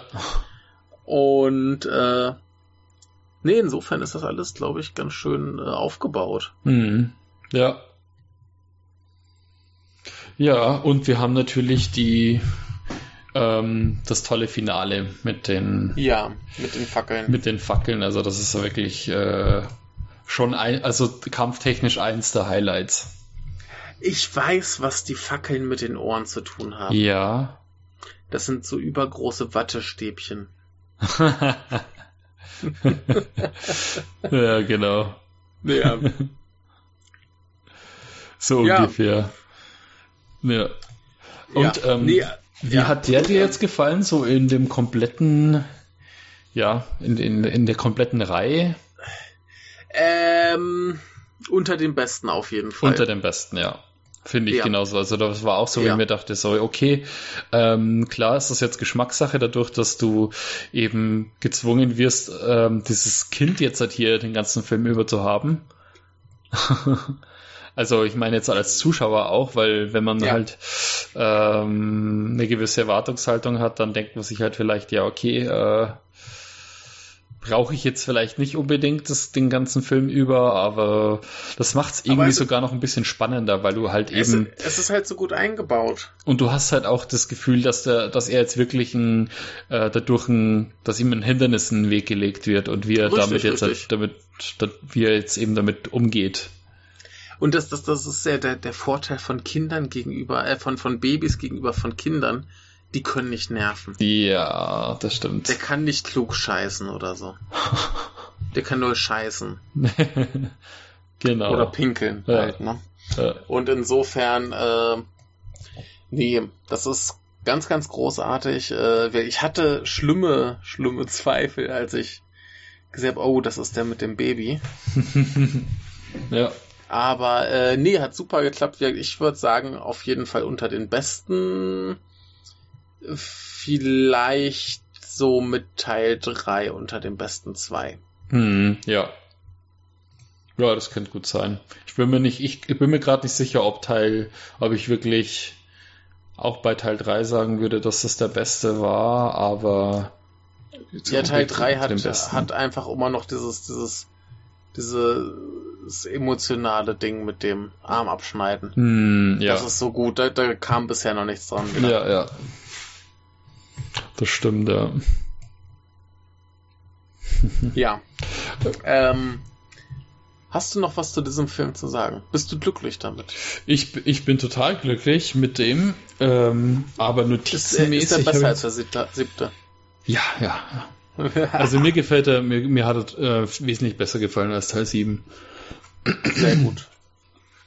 Ja, der Humor war besser, ja. die Dramatik war besser, insgesamt die Story. Ja. Die Szenen waren besser, äh, schönere Einstellungen, wenn auch nicht so mhm. dynamisch, mhm. aber ja. Und, ja. Der, und, und, selbst den, und selbst den finalen Kampf fand ich irgendwie ein bisschen. Ah ja, wobei, wobei die, die, der Kampf mit den, mit den Kerzen, der war schon, der war schon echt war sehr schon schick. Gut. Der, der war, war, schon echt gut. schick, ja. Ja. Ja, es ist, äh, wirkt, also die, die, die, die qualitativen Unterschiede sind bisher in der Reihe nicht so wahnsinnig groß. Mm, ja. Ja, das stimmt. Es, ja. es sind allgemein recht, wie soll ich sagen, leise Filme, wenn du weißt, was ich meine. Also es ist halt, es sind Film, Unterhaltungsfilme für zwischendurch. Das ist im Endeffekt das, das so das Kino, wie wenn du dir heute halt ein Marvel anschaust. Aber sie sehen besser aus. sie sehen besser aus, sie sehen haptischer aus, es sieht ja, sieht ja. einfach, sieht nicht, ähm, sieht nicht alles wie, naja, wie alles nicht wie aus dem Rechner aus. Und das, das Gute ist, in der Zeit, wo du dir einen Marvel-Film anguckst, schaust du dir zwei hiervon an. das stimmt, genau. Und du hast kein Expanded Universe, in dem du dich super auskennen musst, um die Filme genießen zu können, ja, sondern ja.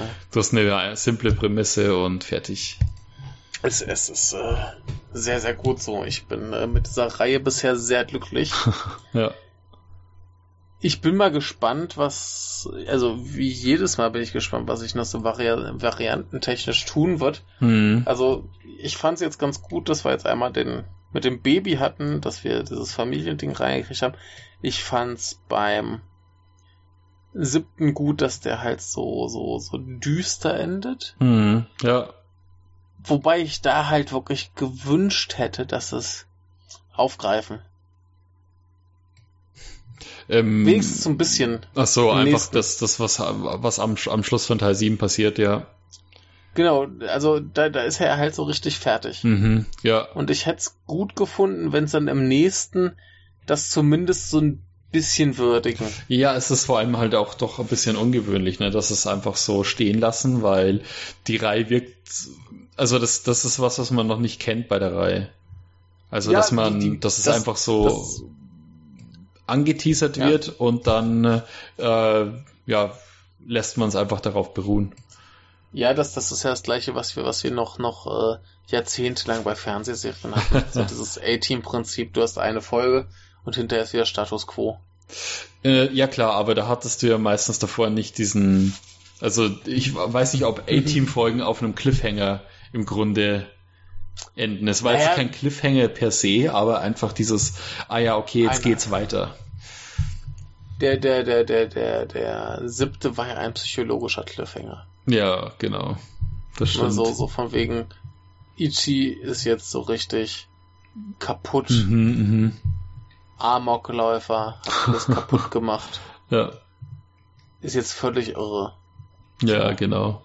Und ich hätte es super gefunden, wenn sie jetzt irgendwie das wenigstens so ein bisschen reinholen in den nächsten. Mm, ja, ja. So ein bisschen sagen, okay, wir fangen jetzt hier auf einem bisschen Depri-Ton an. Mm, ja.